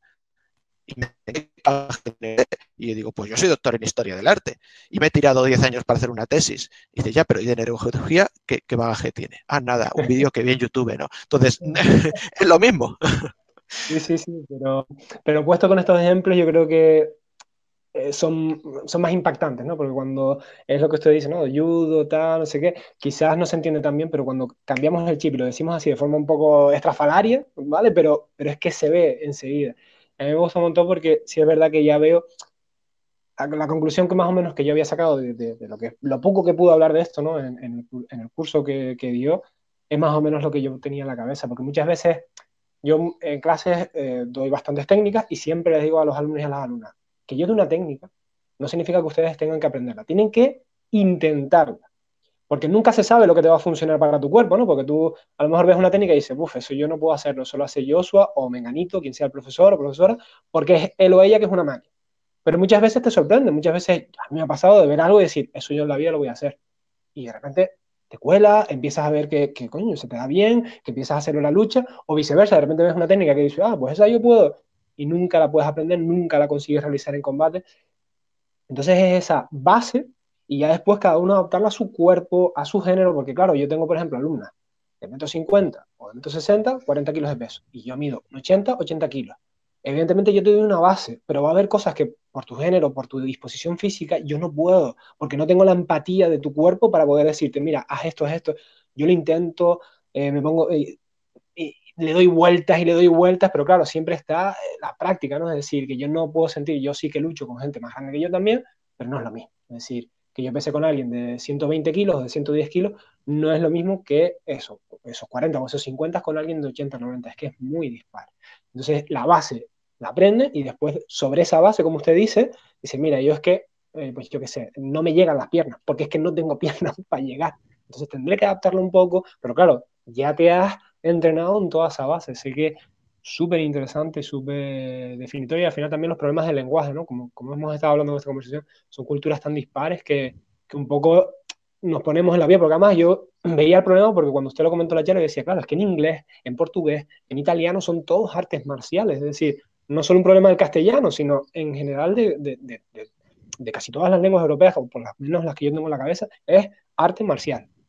Digamos, el orden, dependiendo de la, de, la, lengua, pero es arte marcial o marcial arte, ¿no? Es decir, y me parecía súper interesante, me parecía súper, súper interesante. Ahora, Marco, me gustaría comentar, ya que lo tenemos usted aquí, eh, pues si muchas veces vemos en el arte europeo como, eh, pues vemos eh, representaciones pictóricas de, guerras, ¿no? Y vemos cómo, usted, lo, hemos comentado al principio del podcast, ¿no? Es decir, cómo la historia y el arte están tan entrelazados y cómo una bebe de la otra y al final es normal, ¿no? Es decir, si un pintor, un escultor ha habido una guerra en sus ciernes, lo va a reflejar, como puede haber sido, yo qué sé, Goya, por decir algo, ¿no? Y, vemos en sus obras como hay ese impacto, ese shock, ¿no? De, histórico, ¿no? Lo que estamos viviendo nosotros en este mismo momento, probablemente dentro de 20, 30 años esté reflejado en, el arte, en la cultura y veamos esta pandemia que estamos sufriendo todos en un arte global porque son eventos históricos que definen a, las personas y a los artistas. Entonces me gustaría un poco, si nos pudiera comentarnos, es decir, si es que el caso, porque tampoco lo sé, ¿no? Es decir, si las artes marciales dentro del, de Japón han moldeado el arte y viceversa, ¿no? Si el arte ha sido moldeado también eh, por, las artes marciales, esa conexión artes marciales-arte, cómo la sufrió o cómo la vivió más bien, perdón, eh, Japón y su cultura. Bueno, eh, la conexión en Japón entre las, artes bélicas y el arte, yo creo que es sobre todo si nos vamos a los tiempos más pretéritos, pues estoy pensando, por ejemplo, el, los periodo, el Yayoi, es decir, estamos hablando del año 300 antes de Cristo al 300 después de Cristo, más o menos. Eh, siguiente periodo Kofu, no hasta el, hasta el, hasta el siglo VI, pues mm, es a través de las armas y las armaduras, es decir, mediante la creación de armas y armaduras con, eh, una concepción artística, pues se relaciona el mundo del arte y de, la guerra. Eh, creaban armas muy, mm, eh, muy útiles, pero por ejemplo, en estos primeros primeras espadas que creaban, principalmente eran en bronce,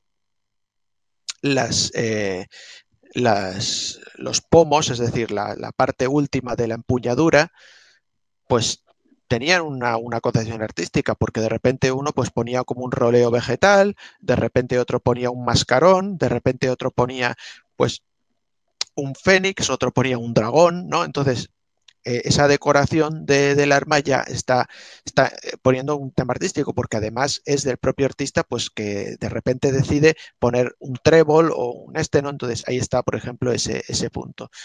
Luego ya a partir de que eh, Japón se va formando como país, pues estoy pensando, por ejemplo, a partir de ya los primeros periodos imperiales, ¿no? El periodo, el periodo Asuka, pero sobre todo ya eh, a, partir del siglo VIII, el periodo Nara y luego ya el periodo Heian, que va pues del siglo, de finales del siglo VIII hasta el siglo XII, pues ya eh, se mantiene y se va a mantener hasta la actualidad la relación entre arte y, artes marciales en el tema de las armas eh, y armaduras, porque los artistas, los forjadores de, las hojas, los forjadores de las placas de las armaduras, los creadores de los cascos, los diseños de los propios cascos, eh, los coloridos que se implementan tanto en las monturas como en las armaduras, como en los cordajes, pues todas esas personas van a ser artistas porque eh, eh, van a tomar algo y van a incorporar un gusto estético con, con, base a su bagaje, como decíamos.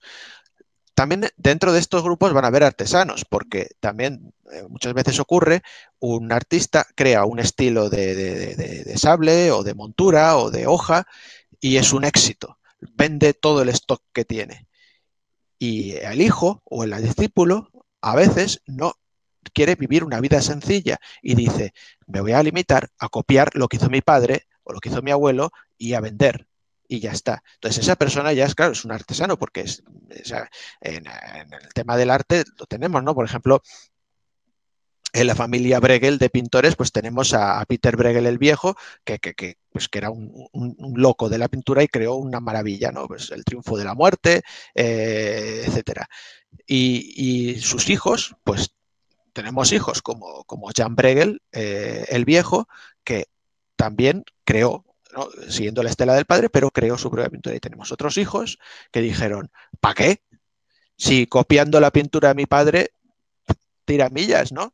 Eh, Johann Sebastian Bach, lo mismo, pues Johann Sebastian Bach pues, pues, tuvo hijos como Carl Philipp Emanuel, por ejemplo, que con la base de su padre crearon.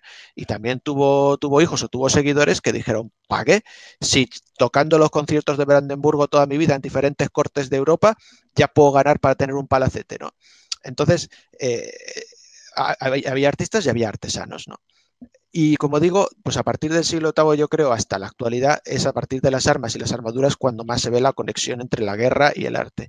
Eso sí, también a partir de posiblemente siglo IX, siglo X, empieza a aparecer también la guerra plasmada, por ejemplo, en la pintura eh, o en la arquitectura, en determinados eh, templos, determinados santuarios, y ya pues vemos más, más relación. Y quizás lo que más nos llega, lo que más tenemos nosotros en la mente es a partir de, del siglo XVII o sobre todo del siglo XVIII, cuando empieza, como digo, esta estampa, este ukiyo-e, que eh, va a estar además muy volcado entre muchísimos temas que tocaba, pero va a estar muy volcado en temas del teatro kabuki. Y el teatro kabuki al mismo tiempo toca muchísimos temas, pero está muy volcado en la historia samurái. Entonces, como el teatro kabuki plasmaba muchísimas historias bélicas de samuráis, el ukiyo-e, la estampa, plasmaba muchísimas eh, obras de teatro kabuki que se basaban en la guerra. ¿no? Entonces, yo creo que también la relación entre pues, la pintura, el arte y la guerra va a ir también en ese sentido.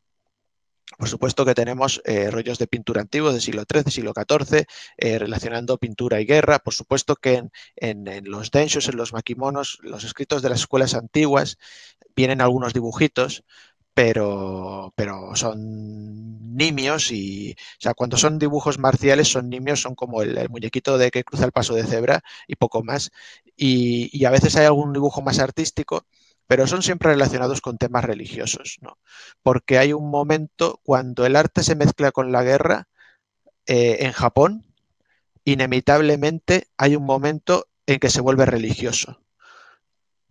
A veces shinto, pero generalmente, y desde el siglo VIII hasta el XIX, budista.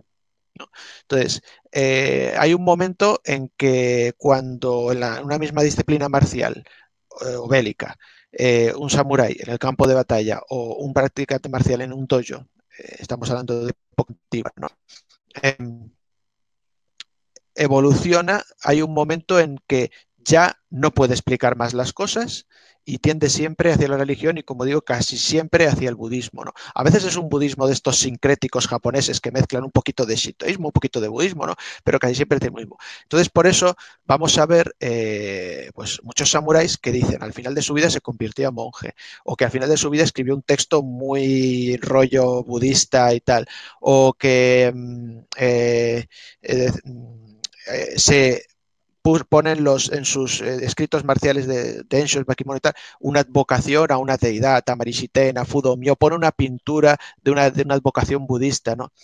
Y, lo mismo pasa en los artistas. Los artistas eh, también tienen esa evolución, hasta el punto en que hasta, me parece, el siglo XIX, las máximas condecoraciones que podía tener un artista eran títulos budistas. Es decir, eh, a partir de siglo empieza a aparecer, por ejemplo, lo de los tesoros nacionales, el tesoro nacional viviente y todo esto. Pero antes, los mayores rangos que podía acceder un artista era, por ejemplo, eh, Hokyo, Hogen, que eran títulos budistas, que significaba el vigilante de la ley de Buda, el vigilante de la voz de Buda, ¿no? Entonces, eh, eran contextos que en algún punto y sobre todo hacia el final de la carrera solían confluir. Eso sí, hay que tomarlos con mucho cuidado, porque cuando alguien dice, este samurái se convirtió al budismo, tomó los hábitos, eh, tomó la tonsura, eh, no sé qué, advocación.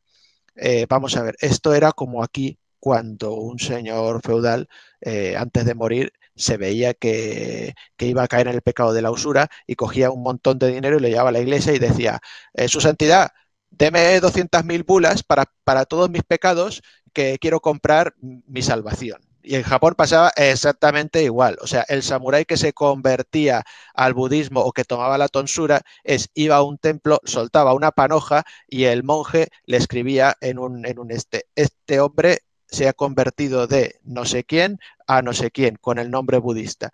Ya está. Eso es tomar la tonsura, pagar un dinero y que el monje te diga, usted ahora no se llama Pepito, se llama Juanito.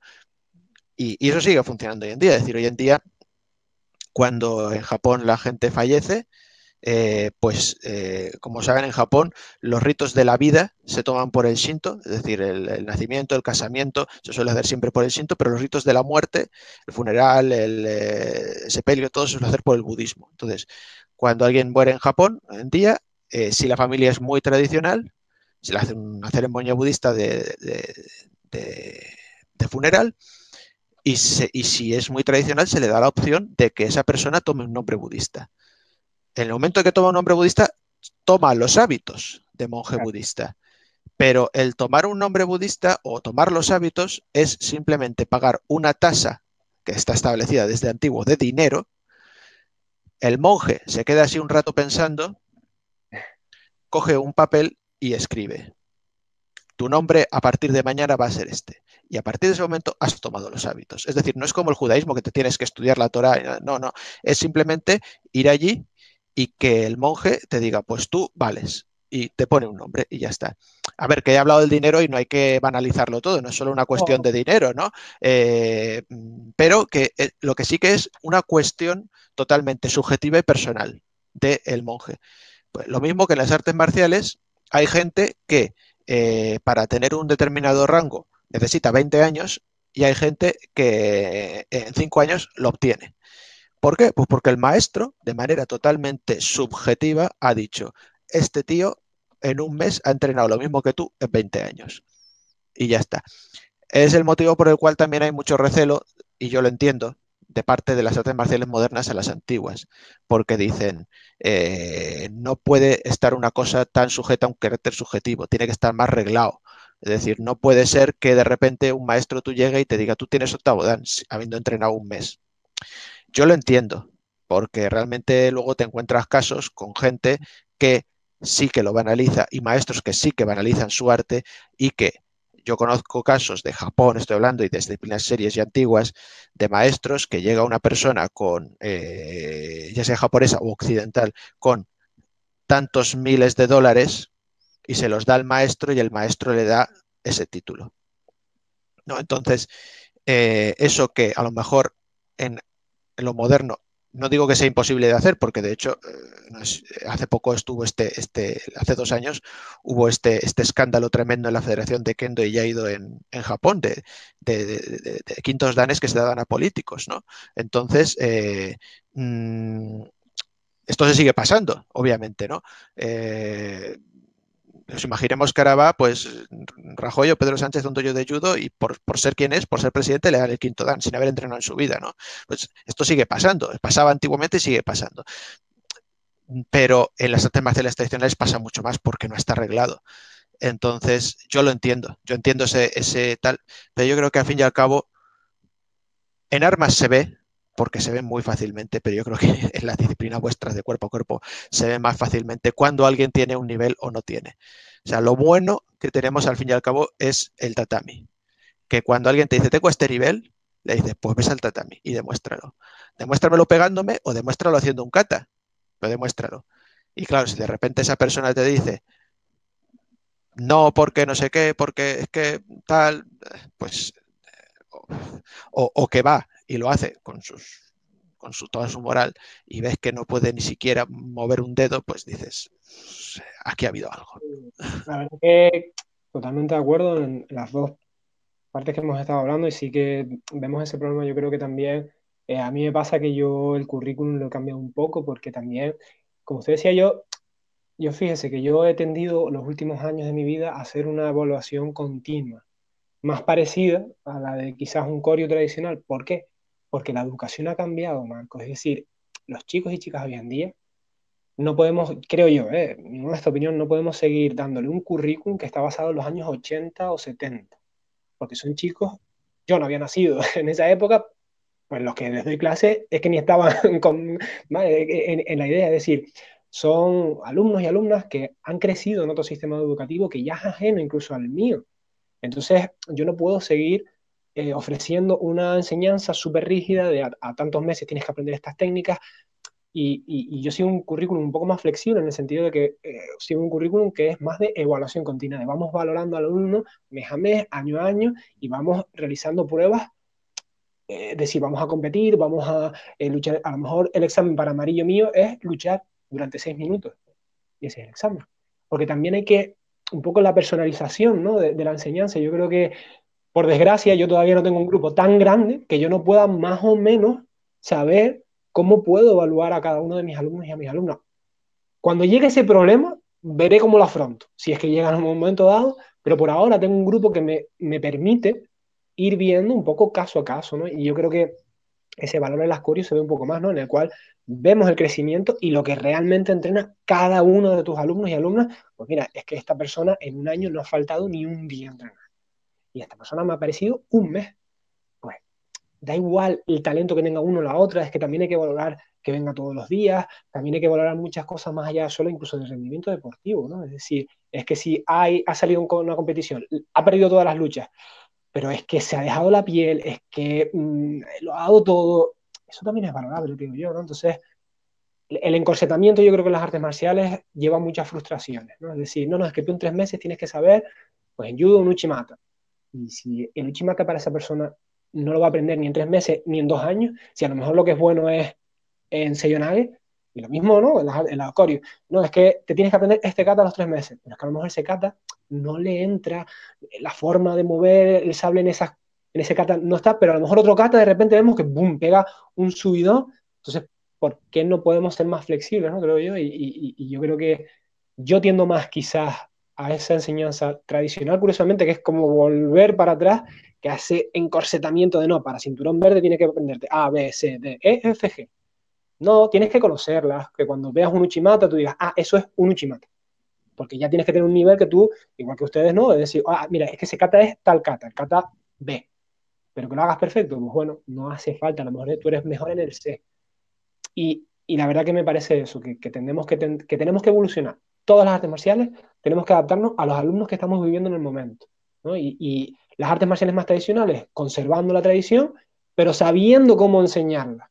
¿no? Es decir, sabiendo cómo llegar a los alumnos que a lo mejor pues tienen otra idiosincrasia, han vivido otra y, y tú tienes que adaptarte. Unos principios más fuertes, unos principios más laxos, pero siempre tenemos que pensar en nuestros alumnos, porque es que al final si no nos quedamos solos, es decir, si no nos adaptamos, y eso es lo que vemos en muchos doyos, en muchos gimnasios, que al final el maestro, da igual si es un deporte de contacto, si es un arte más tradicional, si no te sabes adaptar, te quedas solo. Incluso aunque estés tu disciplina súper de moda, si tú haces lo que te, te da la gana, como a ti te da la gana, si no hay ese tener tu base y a la vez ser, ¿no? un, punto y medio. Yo creo que, como todo en la vida, el, el punto intermedio. Yo creo que es súper interesante. Sí, por ejemplo, en este sentido de lo que dices, eh, yo, por ejemplo, la, conferencia que di en Hungría era la evolución en la enseñanza en las artes eh, y las artes marciales del periodo Edo a la época actual. Entonces decía, del dojo al pabellón de deportes, del gremio a la academia, ¿no? Entonces, hay una cosa que es en las artes marciales, eh, perdón, en las artes antiguas japonesas, tanto las artes de orfebrería, que es lo que yo trataba, como por ejemplo las artes marciales, se decía que un maestro podía llegar a formar a lo largo de toda su vida entre 10 y 20 personas. Solo. Eh, Miyamoto Musashi tuvo casi mil alumnos y formó solo a tres personas. Con el paso de la nueva era, la nueva era eh, se quiere que en las, en las academias, en las universidades, se forme en una aula magna al mismo tiempo a 150 personas. Se quiere formar a las 150 igual.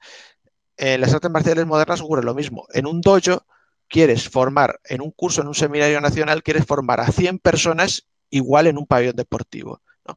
Entonces, eh, ese yo creo que es el, problema justo lo que estabas diciendo tú. Yo, por ejemplo, en, eh, eh, porque quiero decirlo porque igual la gente lo ha entendido mal. En las disciplinas antiguas es verdad que no se hay que variar nada, hay que conservarlo todo, no se puede, no, si se hace así hay que hacerlo así, eh, puedas o no puedas. Pero, atención, eh, eso es el, patrimonio, ¿no? Pero luego está el entrenamiento. Entonces, eh, yo mismo, pero yo mismo, pero en realidad porque hago lo que dice mi maestro, partiendo de mi maestro, se dice, mira, el kata es este. Entonces hay que enseñarlo para que todo el mundo lo vea y lo conozca, eh, los practicantes, ¿no? En el dojo. Bien, ahora todos lo conocéis y todos sabéis que esa es la forma original y la que hay que preservar y la que hay que mantener. Vale. Ahora, entre comillas, nos olvidamos de esa forma. Y cada uno que la haga como pueda. Que tú no te puedes poner de rodillas, pues la vas a hacer de pie. Que tú no es qué, pues la vas a hacer no sé qué. Que tú tienes 20 años, pues te voy a meter una caña que vas a flipar, vas a nadar en charcos de sudor. Que tú tienes 70 años, pues, eh, por ejemplo, hay una maestra en mi escuela que tiene 87 años y sigue entrenando. ¿Qué es lo que hace? Yo he estado en Japón con ella. Hace tres catas, se va y se sienta y se queda descansando. Luego vuelve, hace otros tres catas, se va y se queda descansando. ¿no? Entre tanto, se echa una siesta en la silla. Cada vez en cuando saca un, un sándwichito y una botellita de té y se toma su pisco labis, ¿no? Y así, y así está, o sea, con tranquilidad, y no pasa nada, no pasa nada, cada uno tiene que... En mi escuela hay una persona que tuvo un accidente y perdió el brazo derecho. Bueno, pues mi maestro le dice que se ponga la espada en el lado eh, derecho de la katana en vez de en el izquierdo y que desenvaine y lo haga todo, todo, con el brazo izquierdo. Esto le ha llevado el apodo de Hidari-san, ¿no? El señor izquierdo. Eh, entonces, que se pueden hacer sin un brazo, se pueden hacer si no puedes sentarte, se puede hacer. Eh, todo el mundo puede practicar. Y eh, eh, lo bueno que tiene, eso sí, lo malo que tiene muchas artes marciales tradicionales es lo que decía antes de la subjetividad en los títulos. Lo bueno que tiene es que como precisamente es la subjetividad la que, la que coordina todo, pues mm, no hay una norma establecida, es decir, no, eh, yo por ejemplo cuando estaba en la Federación de, Aido y Kendo y tal, pues eh, por ejemplo me acuerdo de un caso de una persona que no sé, tenía un, también un accidente de tráfico y no podía ponerse de rodillas y un maestro japonés le dijo, como mucho tú vas a llegar a segundo dan y porque te van a dejar, por pena, pero no vas a pasar de ahí, porque si no puedes hacer esto, pues haber hecho macramé, ¿no? Entonces, claro, es lo que, lo que tú dices, ¿no? a veces el estructurar tanto decir, pues para hacer esto, llegar a este grado tienes que hacer esto, diga, es que yo no lo puedo hacer, me falta un brazo, pues te jodes y bailas. No, hombre, no. Hay que eh, estructurar la información, es decir, hay que enseñar ese tesoro, ese, ese patrimonio, esa, esa cata, y eso no hay que variarlo. Pero una vez hayamos visto eso, pues cada uno tal. Eso es un poquito, si tú vas al Prado y ves eh, las meninas de Velázquez. Vale, ya las has visto. Eso, por ejemplo, lo veo mucho, lo hacen con los niños, ¿no? Que entonces llevan a los niños y ven las meninas. Y a los profesores les dan un cuaderno y le dicen, ahora pinta tú las meninas, ¿no? Entonces, eh, mm, una cosa es que tú sepas que el cuadro original de Velázquez es ese, pero luego ya pues, tú puedes pintar las meninas que te dé la gana, ¿no? Mientras que cuando tú vayas a pasar esa información, dejes claro que lo que tú has pintado no es la meninas original, sino que es la que está en el Museo del Prado, no hay ningún problema. Entonces lo digo para que la gente entienda que, que, no por hacer una disciplina tradicional, o por ejemplo la gente que ha mido yo, no, no, no, no, no, es, no, es, no es rígido, eh, todo lo contrario, es justo la laxitud más grande que puede haber en el mundo. De hecho, es tan grande esa laxitud que precisamente mucha gente también eso eh, está a disgusto con ello, ¿no? Es decir, mmm, hay determinadas personas que dicen, no, no, no. Entonces, pero bueno, para que se sepa. Porque yo creo que la, la segunda conclusión de, de, que yo te saqué con lo que estábamos hablando, aparte de, ¿no? de la metodología de enseñanza, del sistema de graduación, también hablábamos un poco, siempre que hablamos de Japón, sobre todo personas como ustedes, como yo, que somos apasionados de la cultura, que, que, que nos, que nos gusta, ¿no? Es decir, tendemos a, no quiero decir decir solo lo bueno, pero sí es verdad que tiende uno a solo hablar de las partes que le gustan de la cultura. Y, usted comentaba que, que, ¿no? por ejemplo, con el tema del budismo, es que no todo es tan bonito como parece, es que realmente todas las culturas, todas las religiones, todo, una cara buena y una cara mala, y también interpretativa, es decir, lo que a ti te puede parecer bien, a mí me puede parecer mal, y yo creo que fue muy interesante cómo los puso usted, porque es que ¿no? vemos que si viene de Japón es súper espiritual, súper maravilloso, y realmente, a ver, puede serlo, y si lo quieres vivir así es maravilloso, pero también seamos realistas, es decir, es una cultura como la nuestra, con sus claros, con sus grises y con sus blancos, y no hay ningún problema. Y me, ha gustado que lo hayas puesto usted, porque además lo has puesto muy sencillo, que es lo que intentamos. Japón mola, si te gusta, mola más, pero no metificar, que yo creo que ese es mucho el problema que tiene la gente cuando entra en artes marciales, pero incluso no hace falta tan tradicionales, sino también, pues, ¿no? por ejemplo, no, yo quiero hacer judo, pero tú sabes lo que es el judo. Tú sabes de dónde viene el judo, tú sabes quién lo creó. No, no, pero yo quiero hacer judo. No, porque el judo, esa es tu idea preconcebida. Ahora practica judo, practica judo en Tenerife, practica judo en Madrid, practica judo en Tokio. Y vas a ver cuatro judos distintos. Y tú vas a decir, pero esto no es judo. Amigo, ahí radica el problema, ¿no? Las ideas preconcebidas, ¿no? Yo quiero aprender cultura japonesa. Mm, vale, pues prepárate porque esto son capas y capas, historia, historia, y no es el mismo rito funerario, lo ves de fuera, qué bonito, qué tal, oye, pero es que también hay esa parte lucrativa, también hay esa parte, y no pasa nada, es decir, igual que lo vemos en nuestra cultura, yo creo que somos críticos todos, ¿no? Es decir, el que vive en España es el que más critica a España, ¿por qué? Porque vives aquí y es normal, es decir, es la, es la cultura que has mamado y es la cultura que, que, con la que más vas a chocar, pero también tiene cosas maravillosas o cosas horribles, no pasa nada, las conoces todas, y como vivimos aquí tendemos a centrarnos en lo que no nos gusta. Pues lo mismo con Japón, lo que pasa es que como no vives allí, tiendes a centrarte en lo que nos gusta.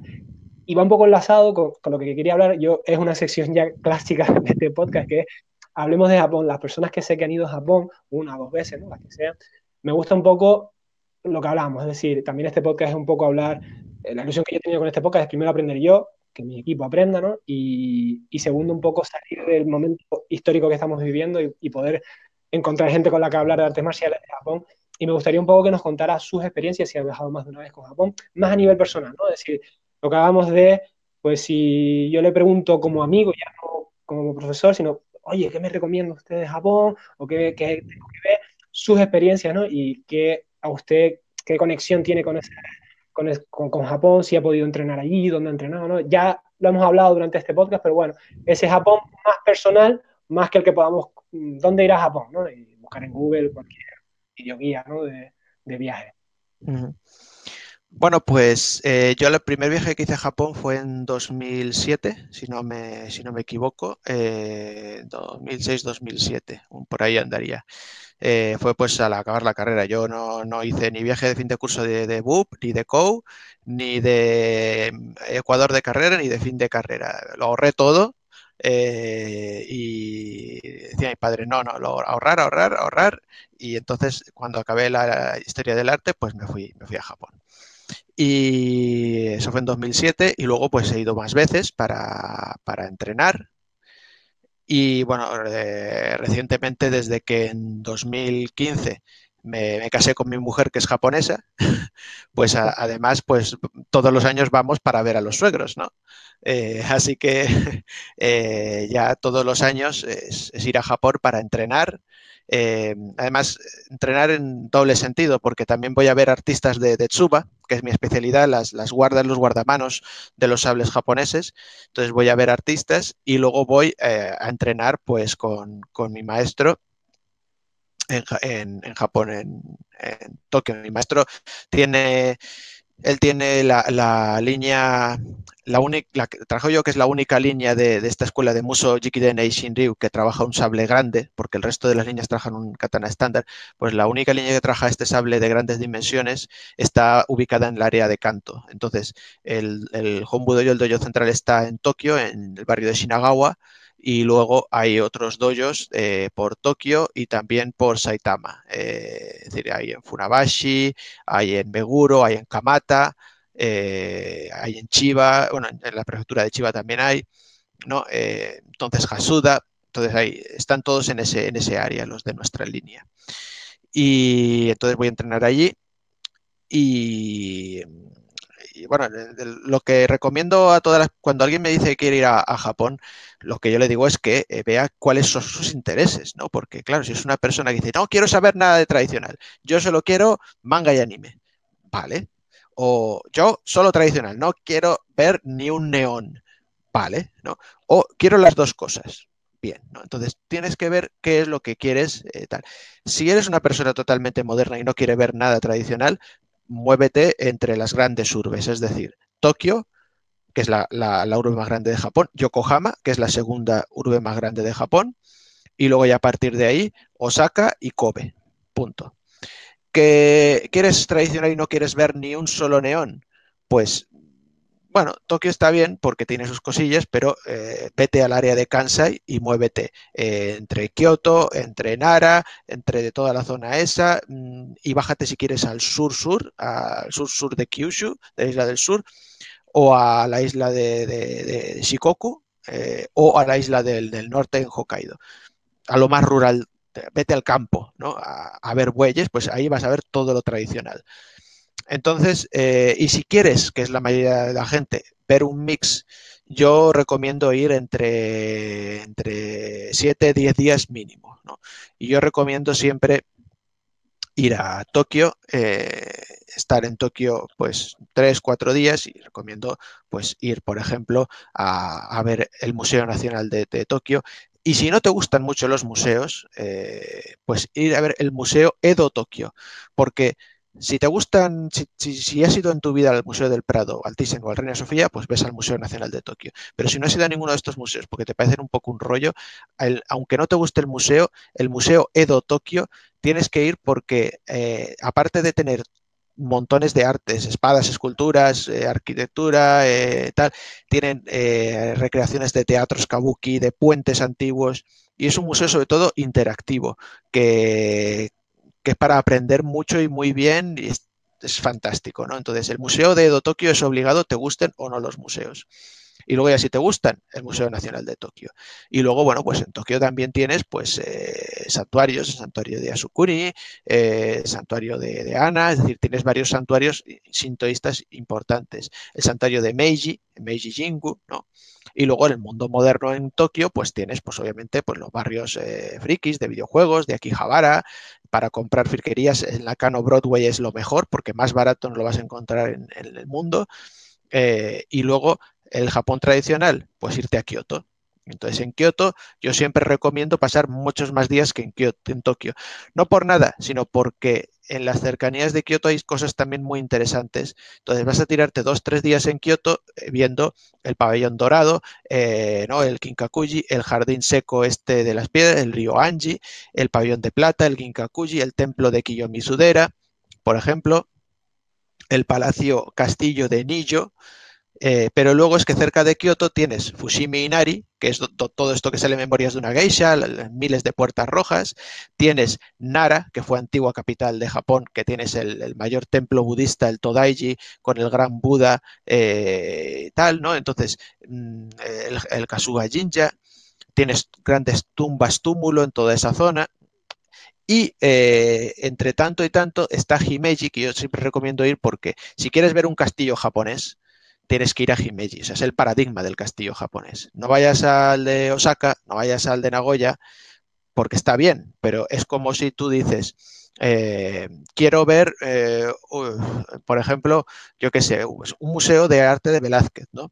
Y entonces te vas, pues yo que sé, a un museo de, yo que sé, de Villarriba de, de, de, arriba de abajo, que tiene un bodegoncito pintado por Velázquez. Si quieres ver un museo de Velázquez, vete al Prado, ¿no? Entonces, esto es lo mismo. El castillo de Himeji es el paradigma del castillo japonés. Entonces yo creo que siempre es obligatorio porque de esa manera estás viendo un poco las tres tipos de arquitectura clásica japonesa, la shintoísta, la budista y la defensiva, que son los castillos. Y con eso más o menos se configuran, pues ya te digo, un viaje entre 7, 10 días, tal. Y luego ya si tienes más tiempo, pues ya recomiendo más sitios que, ir a ver. Recomiendo muchísimo ir a Kamakura, porque también fue capital administrativa de Japón y tiene también muchísimas cosas que ver.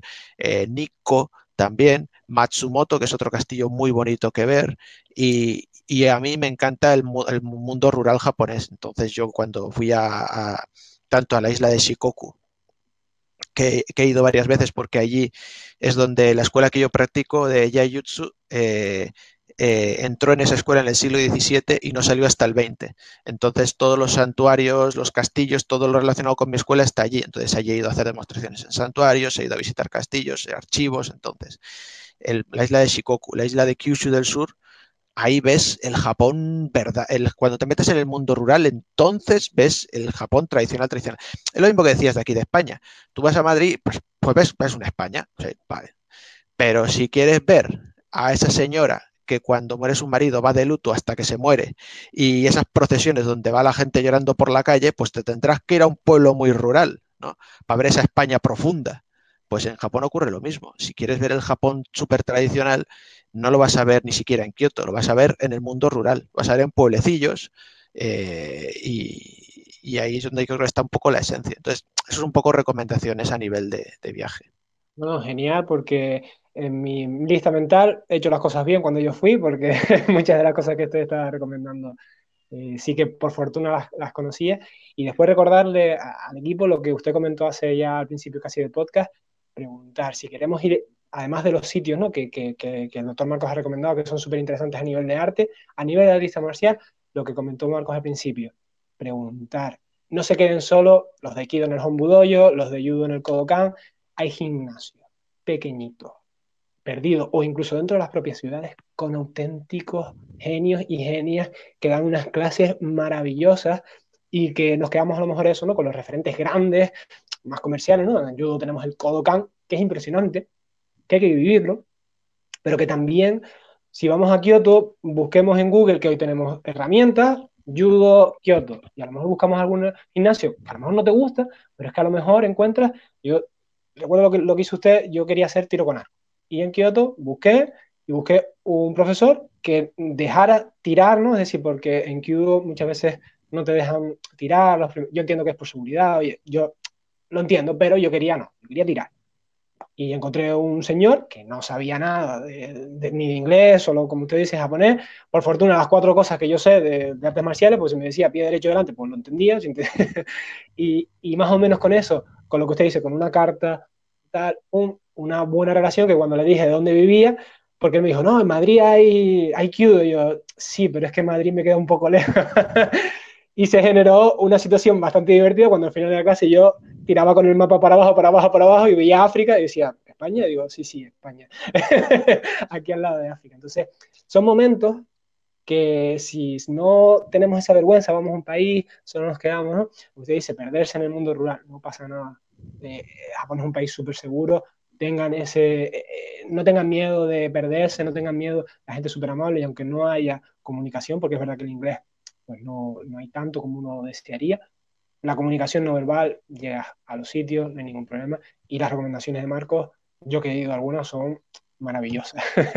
Ahora, antes de terminar, me gustaría hacerle una pregunta porque muchas veces cuando hablamos de Japón eh, históricamente, vemos eh, cómo Occidente ha influido en Japón y cómo las tensiones ¿no? de culturales, sobre todo, no solo políticas ni económicas, sino también culturales, han obligado a Japón a hacer una serie de transiciones muy fuertes, muy heavy ¿no? en su cultura.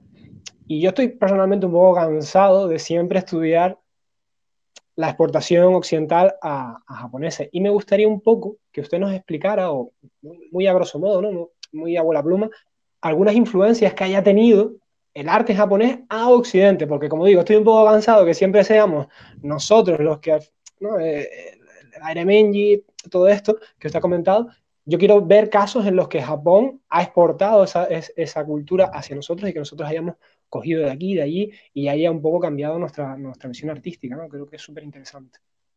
Mm. Bueno, en realidad, eh, justo eh, eso es uno de los campos que más se han estudiado de la historia del arte japonés, el denominado japonismo. Más que nada porque como la gente no antes y todavía hoy en día en los cuales me, incluyo, pues no somos capaces de leer japonés antiguo, pues a veces eh, meterse en estudios muy antiguos, pues claro, supone ya no leer japonés antiguo, leer chino clásico. Yo una vez fui a un, tuvimos un curso, un congreso de, la EGE, que es la, Asociación Española de Estudios Japoneses, y vino una profesora del Colmex de México, eh, una japonesa, y decía, eh, a ver, tampoco se, se angustien realmente con el o sea, hay que intentar saber japonés, pero tampoco se angustien porque realmente si tú quieres estudiar eh, más antiguo que el siglo XIX en Japón, lo que tienes que aprender es, aparte de japonés, chino clásico. Porque, claro, todos eh, en Japón hasta el siglo XIX, una persona culta era culta cuando sabía chino clásico cuando sabía historia china y tal. Entonces, yo, por ejemplo, me he encontrado cuando eh, estudio las guardas de los sables japoneses y tal, que casi todas las historias, hay, hay un 20% de historia japonesa plasmada. Cuando se tratan de asuntos de historia plasmada, el 80% es historia china. Y entonces tú dices, ¿pero por qué? Pues porque hasta el siglo XIX en Japón una persona culta era la que conocía la historia, la literatura y la escritura china antigua. Entonces mm, es muy complejo a veces este, este mundo. Por lo tanto, la gente se tira siempre al siglo XIX porque aparecen textos ya en japonés. Como empieza el, imperialismo, entonces eh, hay un corte, se elimina todo lo chino, ¿no? Cuando empieza la era Meiji, se dice todo lo chino fuera. Como empezaron con la guerra con China, primera guerra sino-japonesa, pues se empieza a eliminar sistemáticamente todo lo que tiene que ver con China y se empieza a promocionar todo el japonés. Entonces ya los, textos o las cosas empiezan a estar solo en japonés normativo o en inglés o en tal y cual, cual, tal cosa, ¿no? Entonces, por este motivo, eh, los de estudios son de esa época. Eh, lo más, entonces hay muchísimos estudios, tenéis no solo en inglés, sino en español hay muchísimos estudios de esta, por ese motivo. Una de las cosas principales es lo que hemos hablado de la estampa de Luquillo, eh, es decir, eh, aquí en Occidente estaba el asunto de las chinerías, ¿no? Es decir, en el siglo XVII, siglo XVIII, pues eh, importaban cosas vía la compañía holandesa de las Indias Orientales por Japón y vía otras compañías de, las Indias Orientales, importaban cosas que las consideraban chinerías, ¿no? Pues de la época desde, desde Marco Polo, pues importaban cosas de China, importaban cosas de Mongolia, de, Tíbet, de, Japón, y tal. Entonces, eh, por el tema del exotismo. Mm, eh, empezaron, sobre todo, era muy común el tema de cerámicas y demás. Eh, porcelanas, tal. Entonces, a partir del siglo XIX, a los japoneses se les ocurre empezar a enviar mm, las cajas que enviaban con, cerámicas como material de embalaje estas estampas ukiyo, ¿eh? porque para el ukiyo-e, la estampa japonesa, que ahora mismo en los museos está puesto casi como el arte japonés número uno, para los japoneses eran como las viñetas del, de cómic de los, de los periódicos, es decir, era arte popular. Era el único arte, de hecho, al que podía tener acceso un campesino o un comerciante o un, lo que sea, ¿no? un curtidor de, tatamis, porque eh, lo que porque eran muy baratos, eran estampaciones con unas tiradas muy grandes y era muy barato tenerlo. ¿no? Entonces, eh, eso para los japoneses no tenía casi ningún valor y lo usaban como papel de embalaje en las cajas. Entonces, cuando vino aquí y los impresionistas, pues eh, Monet, eh, luego más tarde Toulouse-Lautrec, etcétera, los piezas franceses, que era donde tenían mayor comercio con estas piezas, tenían un gran interés, vieron eso y vieron lo que estábamos hablando antes de, ese, carácter fotográfico, de ese carácter instantáneo, de ese, ese, asunto de cómic, pues se volvieron locos y empezaron a pedir más y empezaron a comprar y a partir de ahí pues empezó la influencia. Obviamente el impresionismo no se entiende y el postimpresionismo no se entiende sin el arte japonés y sin la estampa japonesa, porque la influencia fue tremenda. ¿no? Desde el propio momento de lo que es la instantaneidad en el arte que es el hecho de que un artista salga con su caballete y capte una foto. ¿no? Entonces, eh, sin la fotografía y sin la estampa japonesa, no se puede entender la evolución del arte desde finales de, vamos, del, arte moderno, del arte contemporáneo Japón, eh, occidental, entendiendo pues el, impresionismo como un punto de estos de inflexión. Y, yo creo que a partir de ahí, pues todo lo que quieras echarle, ¿no? Vienen influencias, entonces hay eh, tal y cual. A mí una cosa que he explicado en algún, algún texto eh, recientemente el año pasado se publicó un libro online, está gratis para descargar, que se llama Meiji, eh, Meiji, Meiji, El nacimiento del Japón universal. Y en ese libro eh, yo tengo un artículo de los, artistas de guardas de sables japoneses durante esta primera era moderna japonesa que es la Meiji, que es del 1868 al 1912. ¿no? Y ahí, por ejemplo, hablo de influencias y hablo de una cosa muy bonita que es un viaje de ida y vuelta que empezó cuando eh, artistas de guardas de orfebres japoneses, guardas de sables y demás, pues en Japón era muy normal poner eh, insectos eh, pequeñas plantas, pero sobre todo estamos hablando pues, de insectos, de pequeños animalitos y tal, en esta. Esto en Occidente no, no se piensa porque es un asco. ¿A qué mujer le gusta llevar una araña de broche? A ninguna. Pues, los insectos son cosas asquerosas, ¿no? Entonces aquí no se tenía esa concepción. Entonces cuando eso llega aquí, pues eh, algunos artistas de aquí dicen, les explota la cabeza también, dicen, claro, si es que a ver, ¿qué cosa más estética que una tela de araña o qué, o un insecto, o un no sé qué, qué, qué, qué más estético que una libélula que tiene en las alas 200.000 colores y luego hay, hay, azules, hay verdes, hay rojas, hay, ¿no? Eh, y entonces hay artistas como por ejemplo Emil Galé, que empieza a crear cosas de vidrio con eh, esos tentáculos de pulpo o con, con, seres que consideramos aquí asquerosos o pues con insectos, tal. Y luego esas obras de Milgale también acabarán llegando a Japón porque les encantará también importar eh, piezas occidentales y otros artistas de, también de, piezas de sables japoneses verán, las obras de Milgale que estaban basadas a mismo tiempo en obras japonesas y empezarán a trabajar sobre esa influencia también, ¿no? Eh, entonces es como un viaje, es como un círculo, ¿no? Es decir, sale de Japón, el tema del insecto, llega aquí en el modernismo, en las arts and craft, eh, tal y cual, a la gente le explota la cabeza, lo empieza a meter en el arte, vuelve a Japón y la gente entonces dice, uy, uy, que es que hay gente en Occidente que está poniendo insectos en papel pintado en las paredes, ¿no? Y empieza esa, esa rueda. Ah, pues está genial, Marco, pues sobre todo por eso. Quería esa vuelta de tuerca y me ha encantado eh, verlo desde otro punto de vista, porque yo creo que también es siempre interesante eh, ver los intercambios culturales, no solo en un sentido que, que, tendemos a verlo así en historia, tendemos a verlo así en muchas cosas, sino que, entendamos que el mundo es una cosa cambiante, una cosa que está siempre en movimiento. Pues Marco, se nos va acabando el tiempo. Sí me gustaría recalcar que yo voy a dejar después, eh, el doctor Marco ha sido tan amable de dejarnos pues, una serie de bibliografía, lo dejaré por debajo en YouTube, lo tiene en la caja de descripción, para aquellas personas que se les vea un poco corto, ¿no? que tengan más interés en la historia del arte, de la historia del arte japonés. Pero sobre todo también me gustaría, Marcos, que nos contaras eh, dónde te pueden, por ejemplo, encontrar eh, dojo o gimnasio o pabellón donde dé clases y eso, pues ya los libros o los canales o los, propios estudios de usted, pues lo tendrán abajo con su correo electrónico que Marco nos ha dejado para que les puedan contestar, pero sobre todo también eso, su dojo, por si alguien que está en Madrid eh, de repente ha llegado a este vídeo y quiere, ah, mira, contra, qué interesante esto de, ¿no? del, del Yayutsu, de las escuelas tradicionales, pues que sepa dónde lo podemos encontrar y que también eh, sepan que lo tendrán debajo, tanto la página web o lo que usted me deje ahora, pero vamos, para que un poco sepan dónde encontrarle.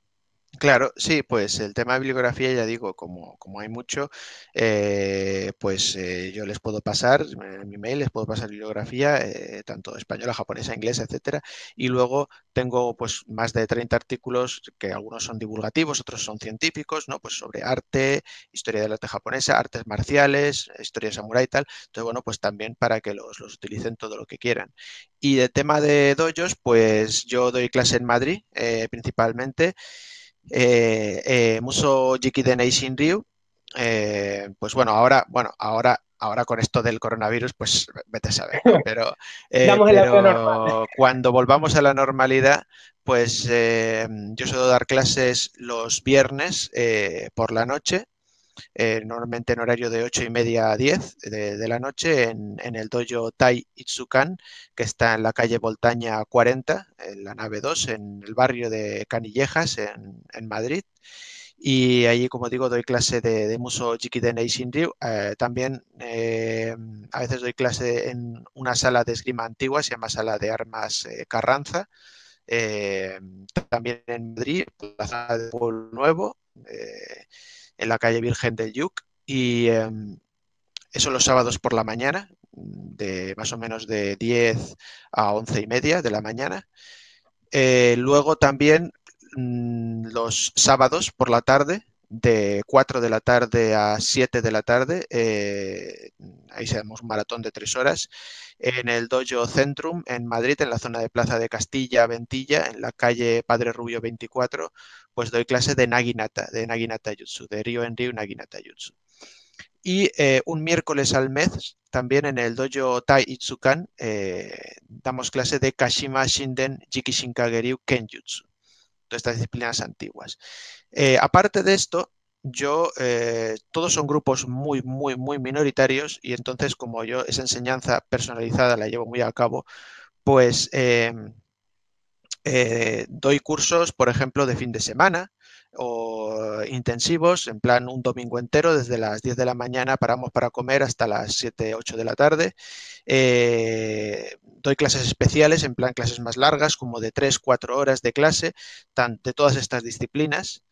Y eh, también fuera de Madrid, por ejemplo, ahora mismo antes tenía algún grupo en, Alicante y eh, bueno, tengo practicantes eh, aislados, pues hemos hablado, hay un, chico en Lanzarote que viene a Madrid de vez en cuando y hay, eh, hay, practicantes en Alicante, en otras partes de España, pero así como dojo, el único dojo que, mm, que yo he dado la autorización para que enseñen está en Zaragoza. y, ahora, mismo creo que han cambiado de ubicación, pero vamos, es el dojo Sempu, que está en Zaragoza, eh, de Naginata. ¿no? en el caso de, Naginata, Zaragoza es del tema de Naginata. Entonces, bueno, estos son las, los sitios, pero yo digo, yo soy muy, estoy muy abierto a ir a, sitios, eh, eh, tanto en España como fuera de España, a dar cursos sin ningún problema siempre que haya interés y además yo además suelo seguir una política, como digo que esto, yo no vivo de esto, porque yo vivo de, del tema de la universidad y de, y de otros trabajos más vinculados a la historia del arte. Como yo no vivo de esto, yo lo único que intento es, eh, por un lado, no perder dinero y por el otro lado, si puedo ganar algo para invertirlo en ir a Japón y aprender más para traer más información de vuelta. Entonces, eh, yo, por ejemplo, en ese sentido, cuando alguien de otro lugar de España o de otra parte de Europa me dice de ir a dar un curso, yo no le pido un dinero ni un honorario. Simplemente le digo que con que quede encubierto, con que el, viaje, el alojamiento, el tal, pues que listo, ¿no? Y a partir de ahí ya, eh, caso por caso, ¿no? Es decir, eh, hay gente con grupos muy pequeños que obviamente eh, rascándoles el bolsillo les da para pagarme el avión o, el, o para quedarme ni siquiera el hotel, me alojan en su casa, ¿no? Pero obviamente también hay casos en los que hay gente que tiene mucho tirón entonces, claro, obviamente, cuando yo voy a un curso y, hay 30 personas y además esa persona ha cobrado a cada una de esas 30 personas pues una cantidad, pues 40, 50, 60 euros, pues yo le pido obviamente un, porcentaje, ¿no? Es decir, pero que yo nunca pido un, dinero establecido, ni un sueldo establecido, ni nada, en el mismo sentido que mi maestro. Mi maestro a mí jamás me ha cobrado por la enseñanza, jamás. Eh, yo le he traído a España y le he pagado todos los gastos pagados, alojamiento, hoteles, todo. Y cuando ha acabado el seminario, de todo el dinero que hemos utilizado, de que hemos recaudado, de, para pagar los gastos, todo lo que ha sobrado se lo he dado. Y hay veces que sobran 100 euros, 100 euros. Y hay veces que sobran 500, 500. O sea, es eh, un poco ese sentido, ¿no? Del orei, que se llama en Japón, que es el honorario como por cortesía, ¿no? Es decir, no es un sueldo. Entonces, yo sigo ese mismo planteamiento. Eh, entonces, mm, lo digo porque hay gente que dice, no, es que yo tengo cinco alumnos. Y bueno, pues si, si conseguís costearle los, gastos básicos, yo voy y doy una clase sin problema, ¿no? O sea que, que en ese sentido no, no pasa nada. Y nada, pues eso. Pues muchas gracias, Marcos. Recuerden, si alguno se ha quedado que, quiere ir o que quiere contactar con Marcos, ha quedado claro con este podcast que es una persona muy accesible, que pueden contactar con él sin ningún problema. Lo digo por propia experiencia, contesta los mails, pueden quedar con él para, hacer cursos. Tienen toda la información debajo, aunque no la hayan pillado, no se apuren ahora escribiendo. Tienen todos los enlaces que Marcos me vaya a dejar, tanto de páginas web como de correos, como de Instagram, Facebook, redes sociales. Lo tendrán debajo. Y ya digo, anímense si les ha llamado la atención, porque no solo por Marcos, sino en general la gente es más accesible de lo que ustedes se creen. Contacten con aquello que les haga ilusión, practiquen, que es lo importante al final, lo que ustedes quieren, lo que ustedes les llame, como digo, la atención, lo que les remueva adentro. Y Marcos, nos vamos eh, de nuevo agradeciéndole que esté, porque estamos grabando un sábado, nos está otorgando su tiempo libre, al fin y al cabo, aunque estemos en la situación que estemos. Muchísimas gracias, me ha encantado conocerlo un poco más a nivel ya incluso personal, eh, saber cómo piensa y, al final de eso se trata estos podcasts, de conocer gente, de salir, tanto nosotros que estamos participando en esta conversación, sino también nuestros, las personas, nuestros espectadores, que salgan de esta rutina que estamos viviendo un poco y en el futuro, pues bueno, quién sabe, si un viaje a Madrid me ve por ahí, pues eh, con suerte nos podremos dar un abrazo y ver entrenamientos y demás. Y lo dicho, muchísimas gracias de nuevo, Marcos, y nos vemos en la siguiente. Muchas gracias.